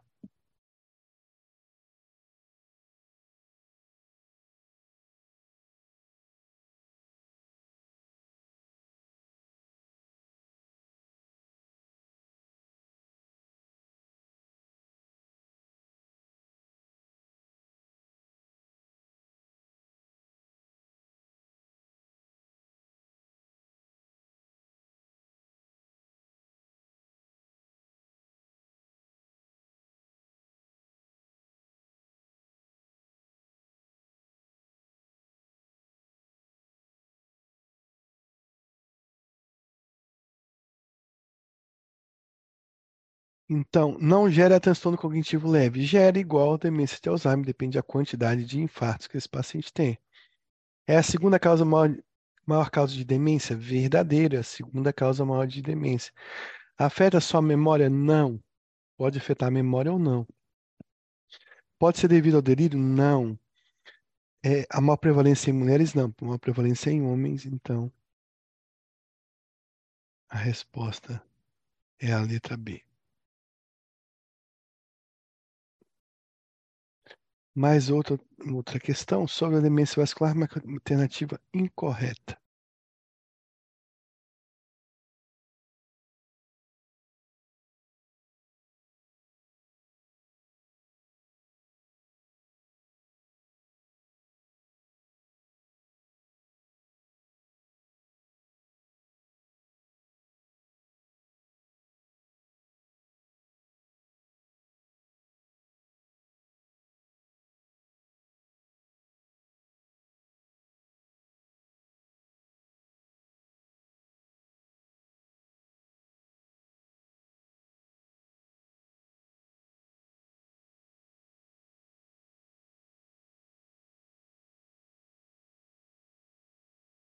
A gente tem como falsa a letra I, né?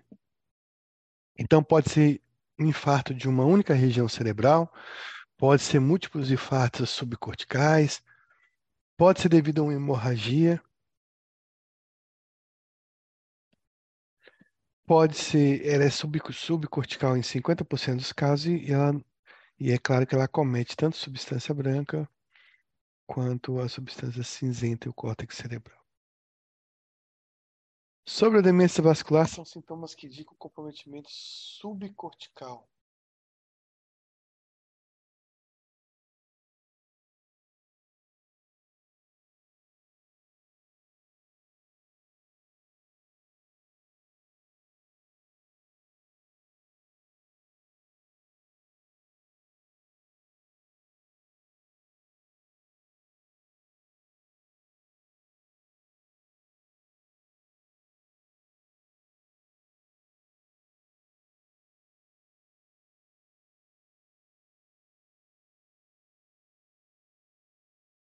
Então, é claro que a apatia é bem comum na demência subcortical, depressão, sintomas de humor são bastante comuns, coordenação motora comprometida, fala disátrica também, e a amnésia de fixação está presente em toda a demência, né? Mas ela é mais comum, a amnésia de fixação, como sintoma da demência de Alzheimer e não da demência vascular. Sobre as características da demência vascular, marca a alternativa incorreta. Surgimento gradual com progressão lenta. Rápido desenvolvimento de déficit de estabilidade relativa. Sem neuroimagem, há imprecisão diagnóstica.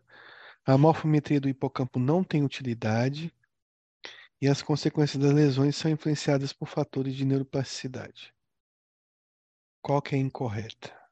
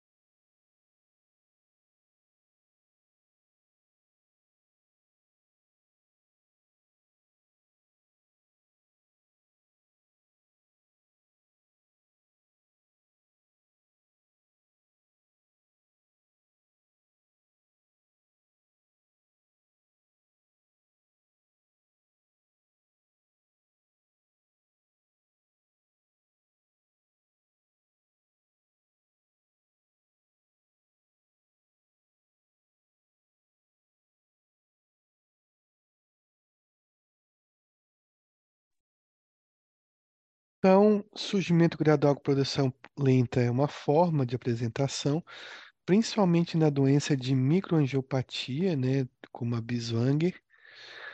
O rápido desenvolvimento de déficits e estabilidade relativa são mais comuns nos infartos maiores. Isso também é uma forma da demência vascular, está correto. Sem neuroimagem fica difícil falar de demência vascular, é verdadeiro. E, e aí, quando a gente fala de neuroimagem lesão, a morfometria do hipocampo tem utilidade sim clínica, apesar da morfometria ser mais utilizada na demência de Alzheimer. E claro que a consequência dessa lesão depende muito de como esse tecido cerebral vai se recuperar. E é claro que neuroplasticidade é importante, também o tipo de vaso, calibre do vaso acometido, também vai influenciar na capacidade. A gente sabe que a capacidade de neuroplasticidade é limitada. Quanto maior o infarto, menos possibilidade eu vou ter de gerar neuroplasticidade. Que são lesões macroscópicas, lesões muito grandes. Então, resposta aí a letra D. Bom, o tratamento né, da demência vascular, que aí é importante para a gente, a gente tem também na demência vascular uma depressão colinérgica na doença. Aqui a gente vai ver, lembra que eu falei que a acetilcolina era o trânsito de uma cidade, né? o trânsito cerebral. Então, se você tem uma região infartada, você vai, uh, de certa forma, obstruir o trânsito numa região cerebral. Então, a questão da acetilcolina é importante. Se você tem microangiopatia, vai, vai ter várias estradas, caminhos, ruas obstruídas e vão gerar um, um, um caos para que o cérebro consiga enfim, achar suas conexões aí.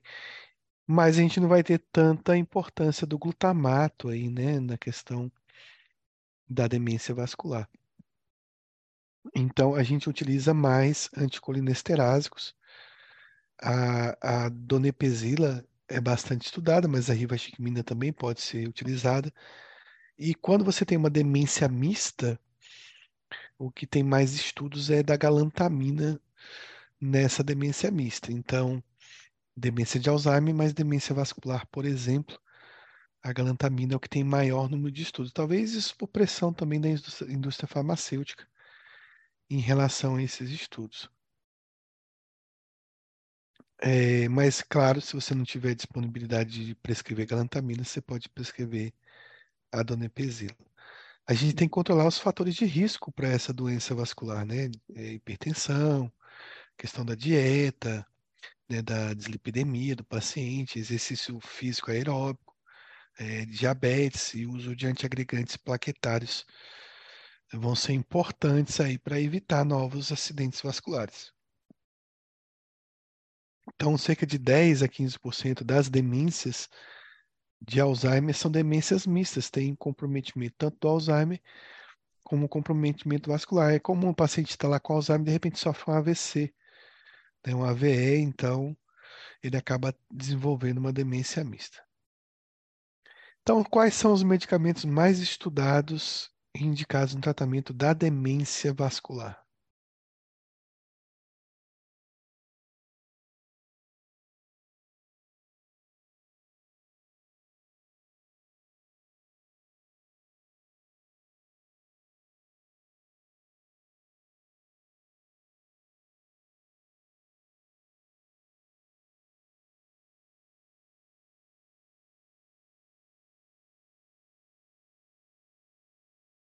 Então, galantamina e donepezila são as drogas mais utilizadas nesse tipo de demência. Quais medicamentos mais estudados indicados no tratamento da demência mista? Ou qual medicamento, no caso, mais estudado na demência mista?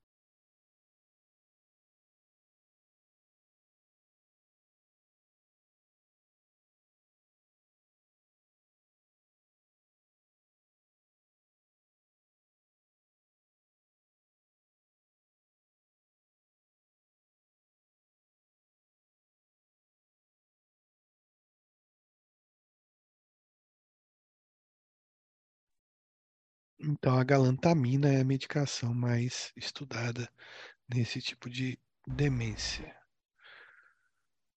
Bom, a gente vai passar aqui para a parte 3. Eu vou começar então esse caso clínico. Então vamos lá. É um homem destro de 74 anos que foi levado a uma avaliação neuropsiquiátrica depois de um declínio de vários anos, né, marcado por rigidez, esquecimento e apatia. Sua esposa há tempos tentava levá-lo a uma avaliação e ficou desesperado o suficiente a ponto de recrutar os cunhados para levar o marido a essa avaliação.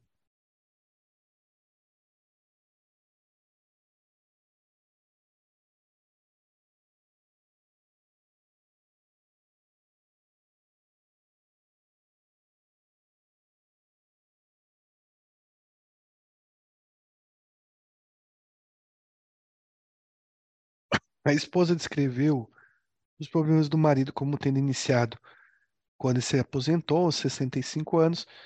Ele parecia ter ficado mais mal-humorado quase imediatamente. Então ela conjecturou na época se ele estava ficando deprimido. Então, de novo, aí um paciente né, com um quadro demencial, né, mas que começa aí com sintomas de humor.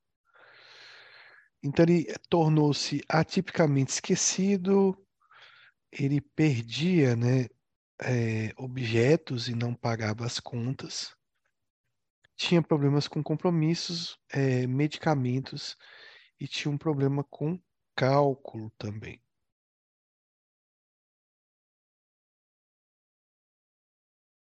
Então, paciente com alterações do humor, alterações da memória,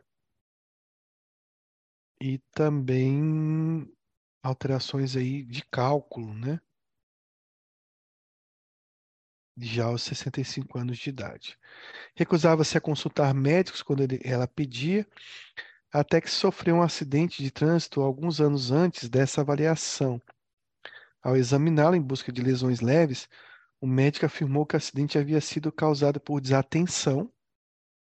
Então, de novo, mais um domínio, né, a atenção e uma redução da percepção de profundidade. Então, uma habilidade visoespacial também é, acometendo esse paciente. Então, aconselhou ele parar de dirigir, pois ele poderia estar numa demência inicial. Então, um paciente que tem alterações de memória, alterações de planejamento executivo, habilidades visoespaciais, habilidade de atenção prejudicada, vários domínios prejudicados. É uma doença de vários domínios cognitivos do paciente. Bom, no decorrer do ano anterior, a situação piorou. Seguidamente, ele não conseguia se lembrar do resultado de partidas esportivas a que havia recém-assistido pela televisão, embora sua memória melhorasse ao receber dicas. Pessoal, vocês conseguem entender essa questão da dica aí na questão da memória desse paciente? Tem alguma diferença para vocês?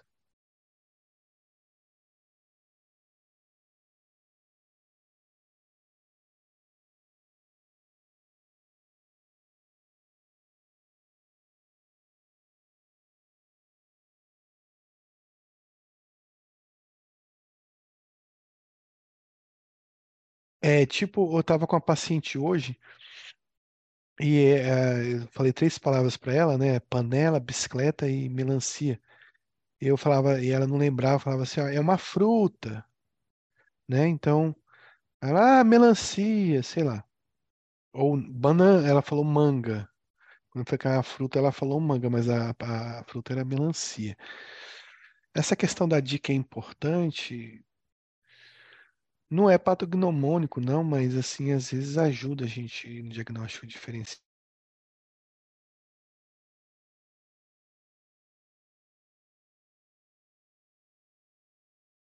É porque assim, ó, é, geralmente, geralmente, a demência de Alzheimer não melhora com dica. As outras demências não melhora assim, a, a, a relembrar, né? Me, é, não melhora tanto com dica quanto nas outras demências. E, e Pelo seguinte fato, nas outras demências, o paciente esquece, você dá a dica, ele relembra. No Alzheimer, ele não sabe que esqueceu, então muitas vezes você dá a dica ou não, não faz muita diferença. Né? Então ele, ele não tem a noção que esqueceu. Então, no Alzheimer, quando você dá a dica, pode ser que não ajude muito. Esse paciente ele tinha a memória melhorava quando você dava uma dica, né? Ah, quer dizer que não é Alzheimer. Não, não é isso, mas a gente caracteristicamente no Alzheimer, mesmo dando dica, o paciente não consegue se lembrar. Principalmente quando o quadro já está mais evoluído. Nas outras demências, as demências subcorticais, de forma geral, quando você dá uma dica, o paciente pode relembrar. É, recusava-se a realizar atividades como viajar, socializar, então ele tem uma retração social, eventos que anteriormente lhe davam prazer. Era esportivo, mas parou de fazer caminhadas na vizinhança depois de várias quedas. E agora, chamou a atenção de vocês mais alguma coisa, não?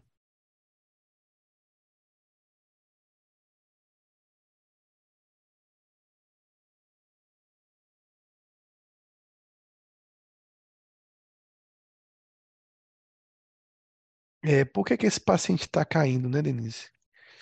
As quedas chamam atenção. Por que paciente, paciente com Alzheimer costuma ficar caindo, né? E esse paciente está caindo. Então, o que está levando ele a, a cair, né? É uma coisa interessante a se pensar, né? O que está levando esse paciente a ficar tendo quedas.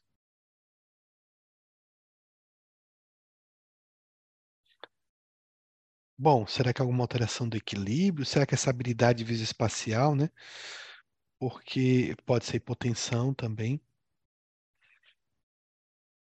Então pode ser tanto por hipotensão, pode ser por equilíbrio, pode ser por questão de não calcular é, corretamente distância, elevação do terreno, né? Então pode ser hipotensão, pode ser habilidade uma questão de habilidade motora ou uma de, de uma habilidade visoespacial. Mas vamos lá, vamos seguir aqui no texto. Bom, ele desistiu de jogar cartas com os vizinhos porque as regras se tornavam confusas. E aí ele começou a parecer mais deprimido e apático, né? Bem característico de uma demência subcortical, né? Quando fica muito intensa essa apatia. Mas geralmente ele dizia que estava bem. Então, olha, não é tanto tristeza, né? Não é aquela depressão típica, né? É mais uma apatia mesmo. Seu julgamento e capacidade de solucionar problemas foram considerados fracos. Então, planejamento executivo prejudicado.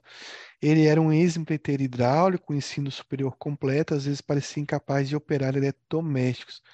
Então, você vê que um paciente que tem uma uma, uma história né, cognitiva boa, já não consegue realizar é, atos mais simples, né? E, e olha que interessante aqui agora, mais interessante ainda, é que todos esses problemas cognitivos pareciam oscilar. Então, de forma que a esposa relatou que em alguns momentos ele era quase como costumava ser, então, tipo, melhorava a cognição, e tinha horas que ele piorava, ele ficava tão parado e apático que ele parecia um zumbi, um zumbi deprimido, ficava ali quieto, apático, parado, olhando para um canto, sem se comunicar, sem fazer nada. O que mais chama atenção nisso tudo é essa oscilação. Por que, que tinha hora que ele ficava com a cognição mais preservada e tinha hora que ele ficava numa apatia muito intensa. O que, que será que é essa apatia muito intensa? O que, que será que ele, quando ele está nessa fase aqui, zumbi deprimido, o que, que será que está acontecendo com ele?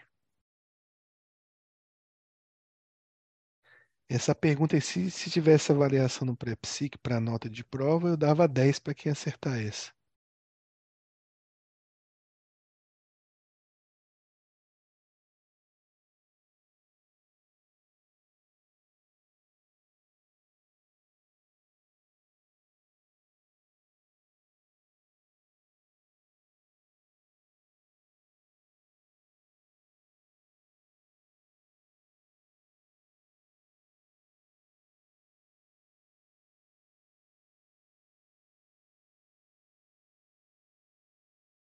Então a gente foi visitar esse paciente, ele estava lá no quarto, sentado na poltrona, olhando para a parede.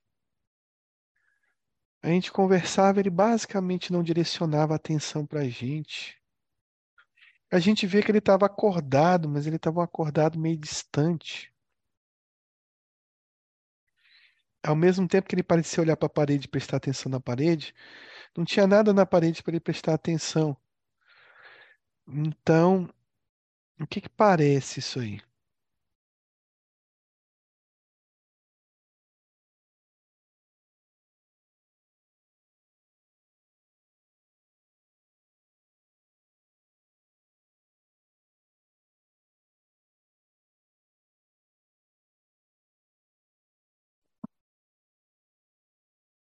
Não, não é uma apraxia, não. Paciente, olha, um paciente com distúrbio de atenção, com hipoprosexia, ele não está hipervigilante, não está vigilante, não está mobilizando atenção, mas ao mesmo tempo não parece estar concentrado em nada. Então ele tem uma hipotenacidade e uma redução da mobilidade da atenção, ele tem alteração da atenção.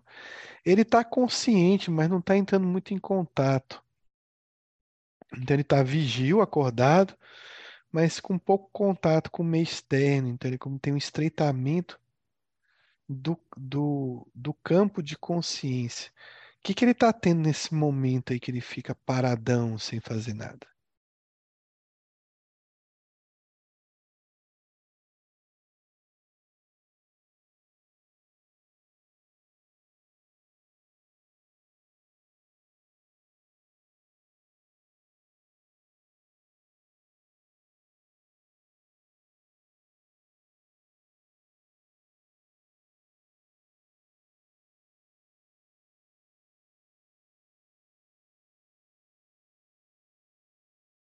É, o torporoso ele tem uma redução, né, do nível de consciência. Ele estaria sonolento. Ele não está sonolento, mas ele está distante. Ele está estreitando o campo de consciência. É uma alteração qualitativa da, do campo de consciência, da, da consciência, né? Uma alteração da quantidade de consciência. Então ele está tendo uma síndrome aí. Que síndrome é essa? Então vou escrever aqui para vocês. Vamos lá. Começa com a letra D. Isso é um delírio. Só que é um delírio hipoativo.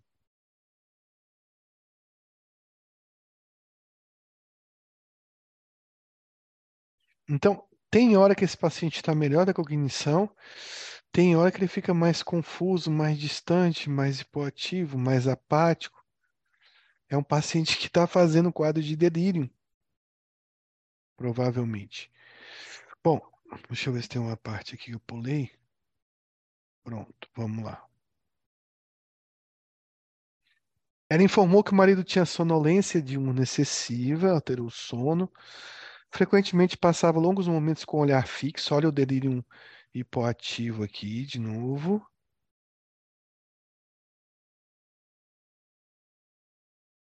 Não, não precisa no delírio ter, Denise, necessariamente sintoma uma causa. Tem uma causa orgânica para esse delírio aqui, a gente vai ver, né? Porque ele está tendo uma demência, então está tendo uma lesão cerebral.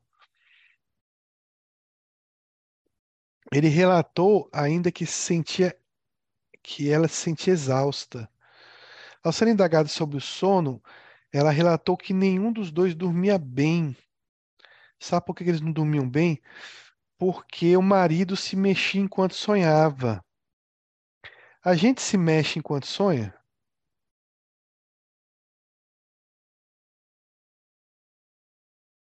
Por que que geralmente a gente não se mexe muito quanto sonha? Pelo menos não os grandes sonhos da nossa vida.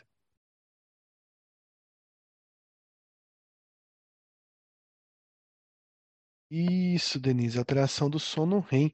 No sono REM você tem uma hipotonia, né? Você só mexe os olhos. É a fase do sono onde você tem a grande maioria dos sonhos. E justamente você tendo esse tipo de sonho é para você não se mexer mesmo.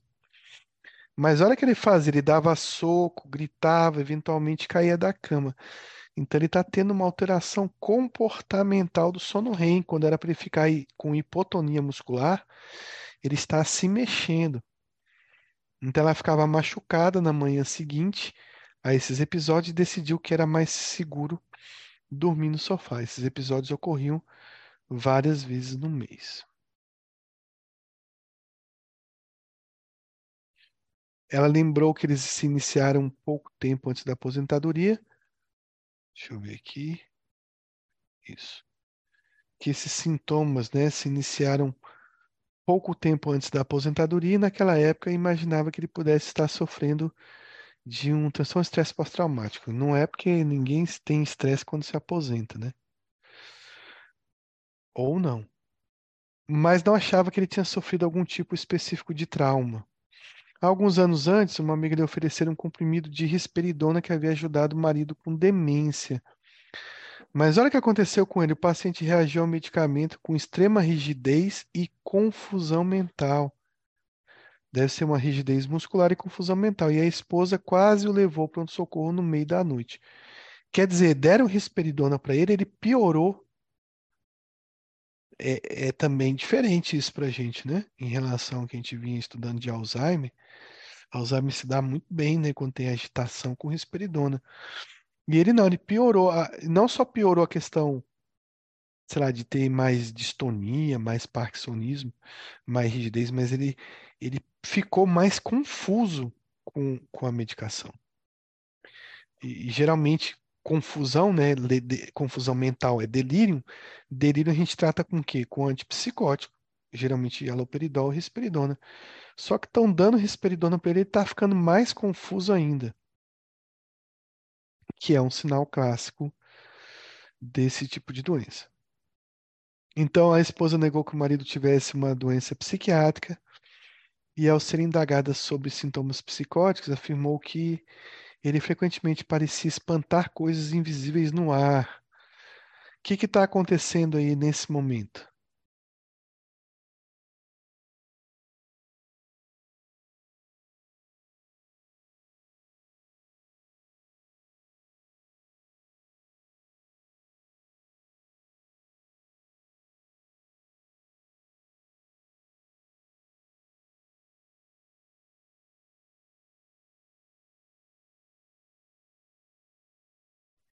Isso é um delírio, só que agora é um delírio o quê?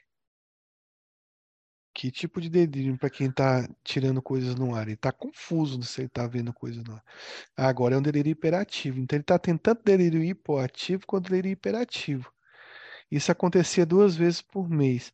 A história médica era relevante em relação a colesterol alto, doença cardiovascular, um estente, ataques isquêmicos transitórios também. Sua história familiar era positiva para desenvolvimento de demência na mãe, na faixa dos 70 anos de idade. É, e teria que fazer uma ressonância, Denise, para ver se ele tem tanta doença cerebrovascular. Ele tem uma chance, né? Mas a gente viu que na demência vascular clássica, a gente tem uma demência subcortical, e esse paciente é estranho, porque tem hora do dia que ele está com delírio hipoativo, aí ele melhora a cognição, daqui a pouco ele fica com delírio hiperativo, ele tem alteração do sono REM, ele está caindo. Então tem algumas coisas que não está lembrando muito bem uma demência vascular, porque demência vascular o paciente tem um AVC, faz um delírio, depois ele melhora desse delírio e faz uma fase de estabilidade. Ele está flutuando demais nos sintomas dele. Além disso, na demência vascular, se você der uma risperidona, o paciente não vai ter mais confusão mental. Então, talvez a parte vascular não seja mais importante desse paciente. Durante o exame, ele tinha a aparência de um homem curvado e rígido. Ah, isso chama a atenção de vocês, curvado e rígido?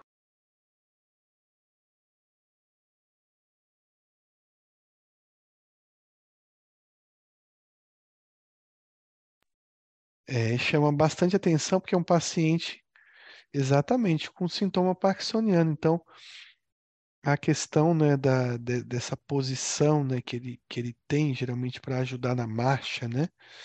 Geralmente o paciente com Alzheimer, demência vascular, ele vai ter uma posição mais ereta, né? Então é uma, uma, uma- alteração de postura. Além disso, uma alteração típica aqui, né, do parkinsoniana, que é arrastar os pés, né? Então, aquela marcha siamesca, alargamento da base, o petit pas, que é a a marcha de arrastar os pés, né? Ou marcha de pequenos passos. E também a questão dessa postura curvada, né? Então, enquanto ouvia a esposa apresentar a história, ficou com o olhar fixo e parecia não prestar atenção ao conteúdo da conversa. De novo, ele está distante, tá meio que com delírio hipoativo aí. E olha só, ele tinha uma discinesia da mão direita que ficava tremendo. Então, ele parece um paciente com Parkinson, né? Ele parecia deprimido, mas ao ser indagado, disse que se sentia bem, talvez uma face parkinsoniana, né? Sem muita expressão e, e parecia que estava deprimido.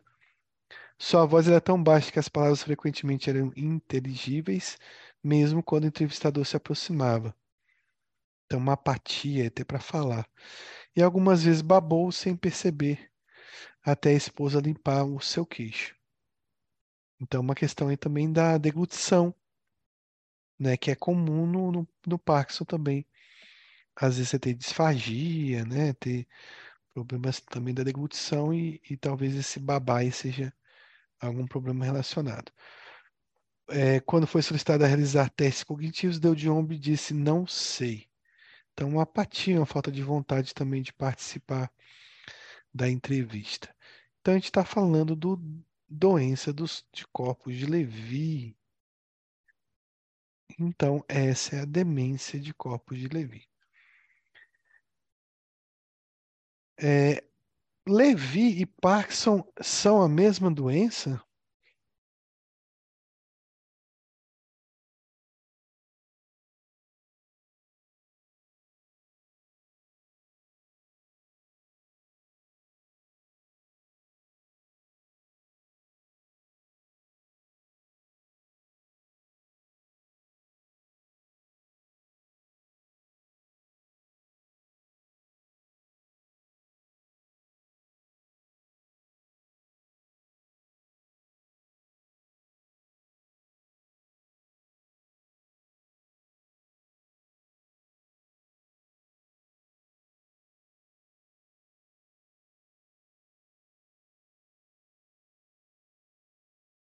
Na verdade, na verdade, Levi e Parkinson são a mesma doença.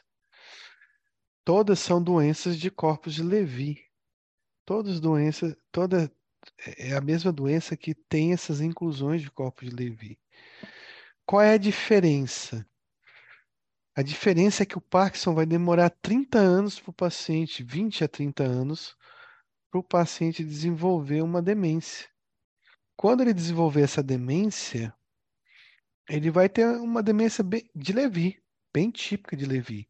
Alteração do sono REM, delírio, quedas, flutuação cognitiva, uma demência bem subcortical, com bastante sintomas de humor, essa depressão, essa apatia que o paciente tem.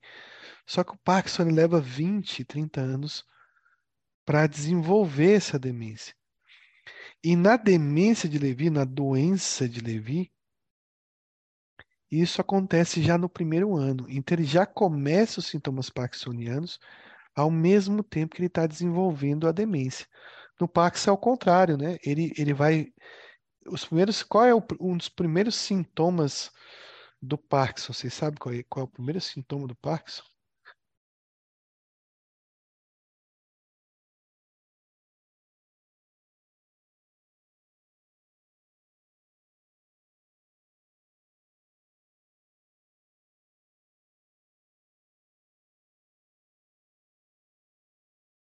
Um dos primeiros sintomas do Parkinson é a constipação intestinal. Constipação intestinal antecipa, às vezes, em 10 anos o diagnóstico do Parkinson. Depois, o paciente evolui para quadros de humor, depressivos. Depois é que começam os sintomas motores. Isso tem uma explicação, porque os corpos de Levy, eles nascem dos neurônios relacionados ao trato gastrointestinal. São os primeiros neurônios que apresentam a inclusão de Levy, são os neurônios do trato gastrointestinal, que de forma ascendente, esses corpos de Levy, como se fosse uma contaminação, uma infecção, pelo nervo vago, ele vai chegar até o cérebro. Então, o primeiro acometimento do Parkinson é intestinal. E depois é que vai evoluindo para lesões cerebrais. Na doença de Levy, isso já acontece de forma fulminante. É como se o Levy fosse um Parkinson muito fulminante. Né? E, e o Parkinson evoluísse com uma demência de Levy lá no final, na fase final da doença de Parkinson. Olha que interessante, o Alzheimer era bem é, é, é, recheado aí de, de, de colegas, né? Esse aqui é o pai da eletroconvulsoterapia, Hugo Serletti, italiano. Traba trabalhou com Alzheimer. A gente tem aqui o Levi, ó. O Levi era um patologista que trabalhava com Alzheimer. Na verdade, Alzheimer descreveu todas as demências. Descreveu a demência de Alzheimer, ele descreveu a demência frontotemporal de Pick e ele de descreveu a demência de Levi também. Pick, ele está aqui no meio aqui, eu não lembro se é esse aqui ou é esse aqui, eu acho que é esse aqui de baixo, que também era outro patologista. Só que o Alzheimer não quis ficar com o nome em tudo, então ele deu o nome né, para a demência principal, demência de Alzheimer, ele descreveu a demência vascular também, e ele descreveu a demência de Levi, mas deu o nome de Levi, que descobriu a inclusão, e também as inclusões de Pick, ele deu o nome de demência frontotemporal, demência de Pick. Então, na verdade, esse grupo aqui, ou parte desse grupo aqui, descreveu a grande maioria das demências, né? Então, essa é uma demência, é uma doença degenerativa, muito subdiagnosticada. A gente viu também aquela questão da, do, do antipsicótico, né? O antipsicótico piora o Levi em 50% dos casos. O paciente vai ter mais delírio, vai ter mais confusão e agitação. E, ao, na verdade, o, a inclusão de Levi ela é uma proteína chamada alfa-sinucleína. Aquela proteína que a gente viu, a, a que está vendo aqui, que vai dar essas inclusões aqui, que chama inclusões de Levi.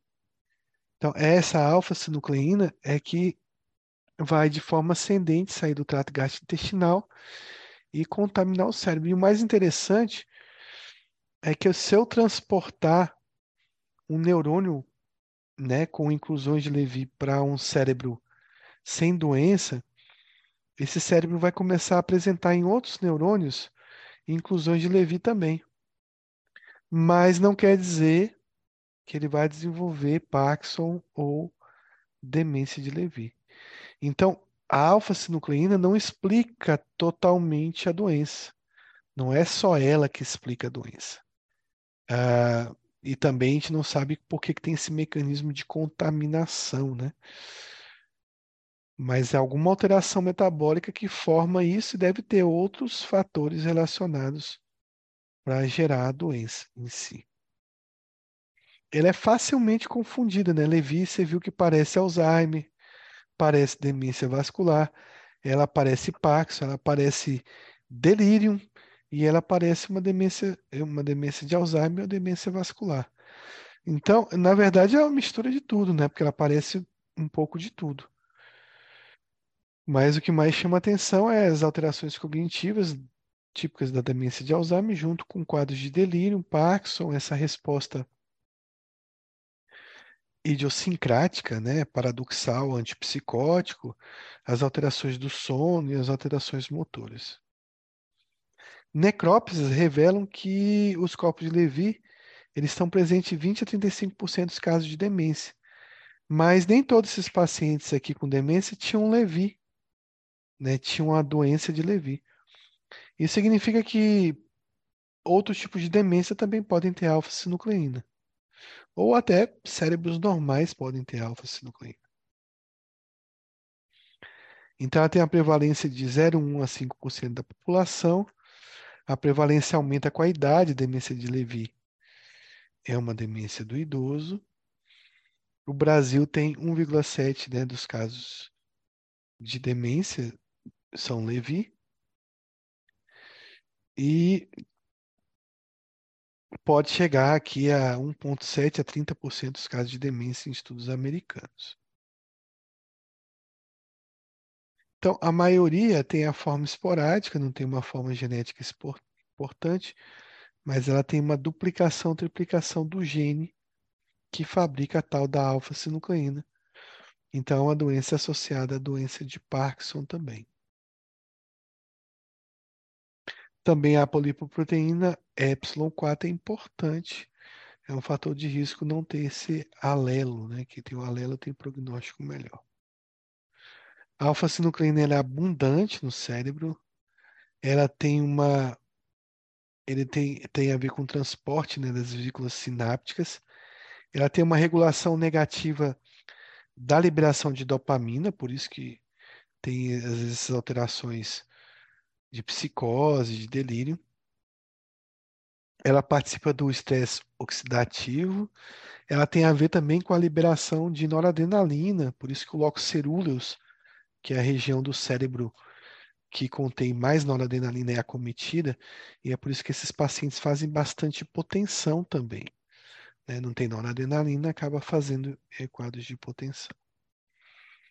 Apesar da relação da do corpo de Levy com morte neuronal, eles não são uma causa específica da morte neuronal.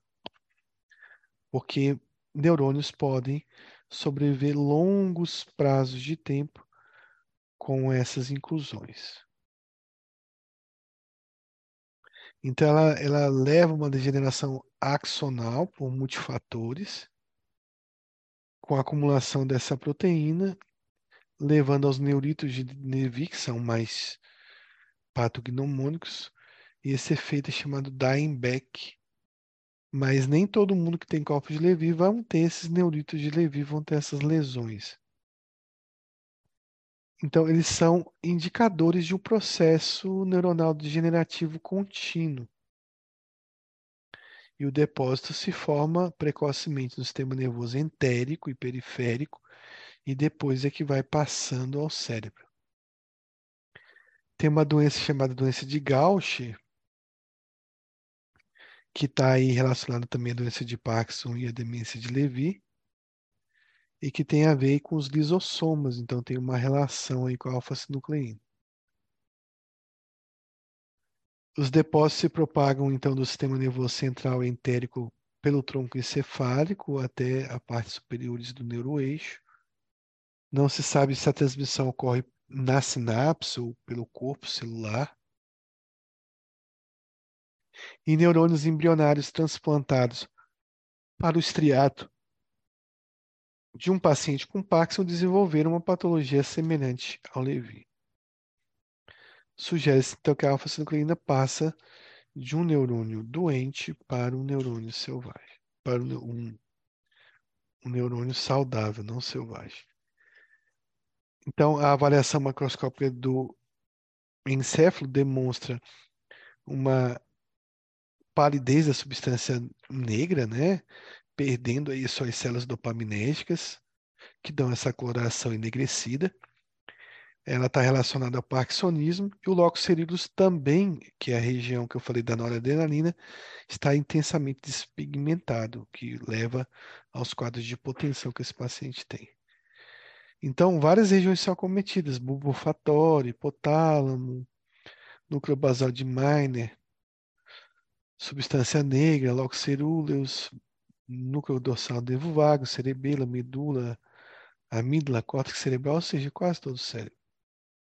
Os neuritos de Levy, eles também costumam acometer hipocampo, por essas alterações, desculpa, de memória, principalmente nessa região específica, CA23, é onde é mais acometido no hipocampo. A doença de Parkinson é uma doença de Levy também, A demência de Parkinson, já a fase final do Parkinson, é esse quadro clássico. E a demência de corpos de Levy e doença de Alzheimer também pode ter, é, chama-se doença de Alzheimer com predomínio de corpos de Levy no sistema límbico. É um tipo de Alzheimer. E a doença de Levy incidental também. Então, a doença de Levy diferencia do Parkinson com demência, porque o córtex, o corpus de Levy estão mais localizado no córtex e no Parkinson existe mais corpos de Levy nos gânglios da base. Depois é que com o tempo esses corpos de Levy vão acometendo o córtex e por isso que lá na frente o paciente com Parkinson, se ele continuar vivo, ele vai ter uma demência de Levy também na fase final. Também a gente tem encontros, né, de corpos de Levy na paralisia supranuclear progressiva, na doença de Pick também tem, na demência frontotemporal, temporal, e na degeneração córtico-basal também a gente tem essas inclusões. Mas que não tem grande repercussão clínica. O paciente com Pick, ele não tem sintomas parkinsonianos, por exemplo. Então, a doença de Levy, você tem sintomas parkinsonianos juntamente com uma demência surgindo aí um, dentro de um ano. Então, é um quadro fulminante né, de doença de Parkinson. A doença de Levy, você também tem placas senis e não neurofibrilares, que são as alterações da, da beta-amiloide da proteína tal, você também vai ter na doença de Levy. mas não tem tanta proteína tal quanto você tem no Alzheimer. No Alzheimer, 60% dos pacientes também têm corpos de Levy na amígdala. E esses pacientes que têm mais corpos de Levy, eles têm mais sintomas depressivos. Então vejam que tanto no, no doença de Levy você tem alterações de Alzheimer, e tanto no, boa parte do paciente com Alzheimer você também tem alterações de corpos de Levy. Então, pode ser uma demência mista, característica dos dois presentes. O surgimento é insidioso, gradualmente progressiva, que cursa com vários episódios agudos de delírio.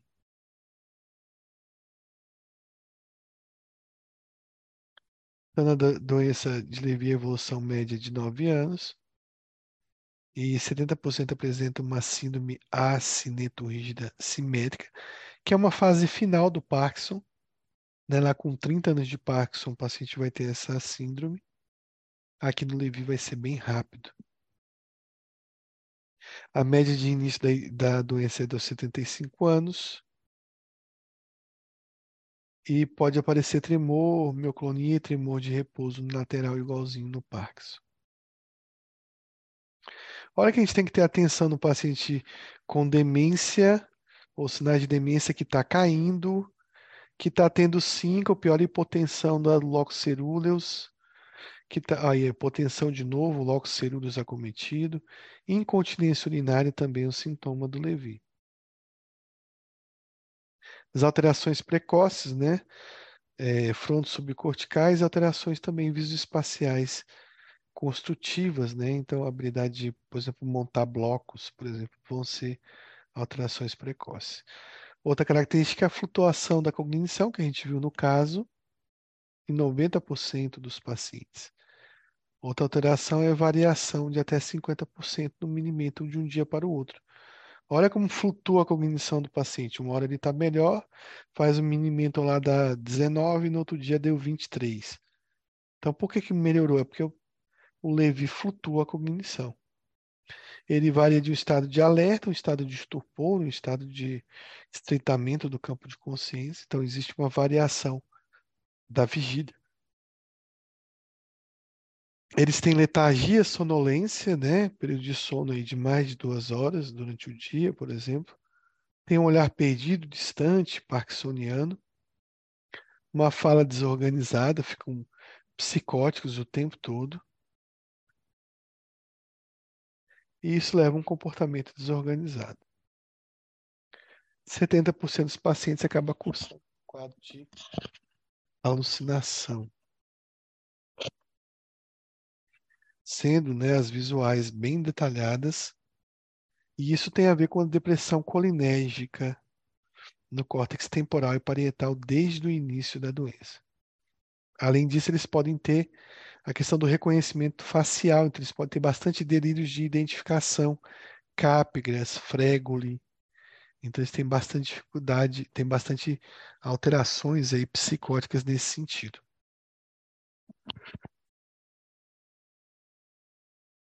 O delírio que eu falei que é bastante comum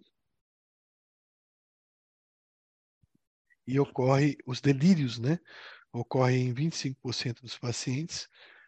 Alterações comportamentais do sono REM, que a gente viu no, no caso, o paciente se batendo, machucando à noite. 44% das necrópsias têm alfa-sinucleína, né? Desculpa, 44% dos pacientes com Levi, quando fez o estudo pós-mortem, eles tinham recebido o diagnóstico de Alzheimer. O diagnóstico estava errado, né? Não, não vi sobre perda é, auditiva, não.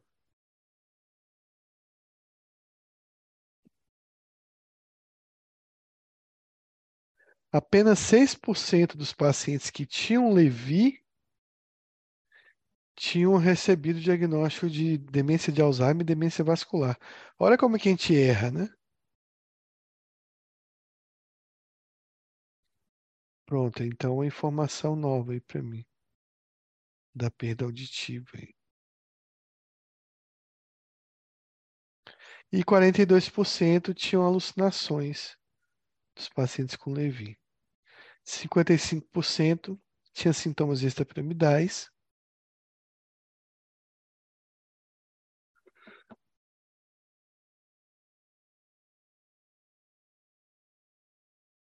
27% das necrópsias mostravam um paciente que tinham alucinações e sintomas extrapiramidais e 30% não tinham sintomas típicos de Levi. Por isso que o diagnóstico nem foi feito.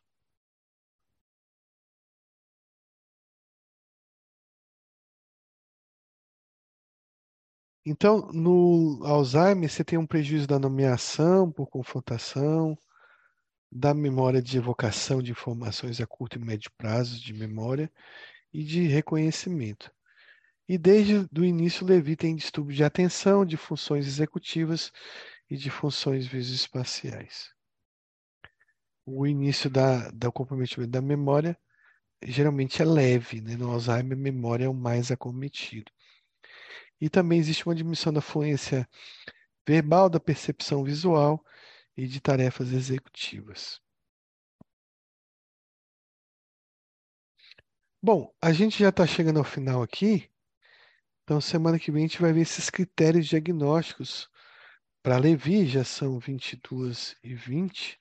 Eu vou abrir então para dúvidas e para comentários para que semana que vem a gente volte com mais informação e o tratamento né, da demência de Levi.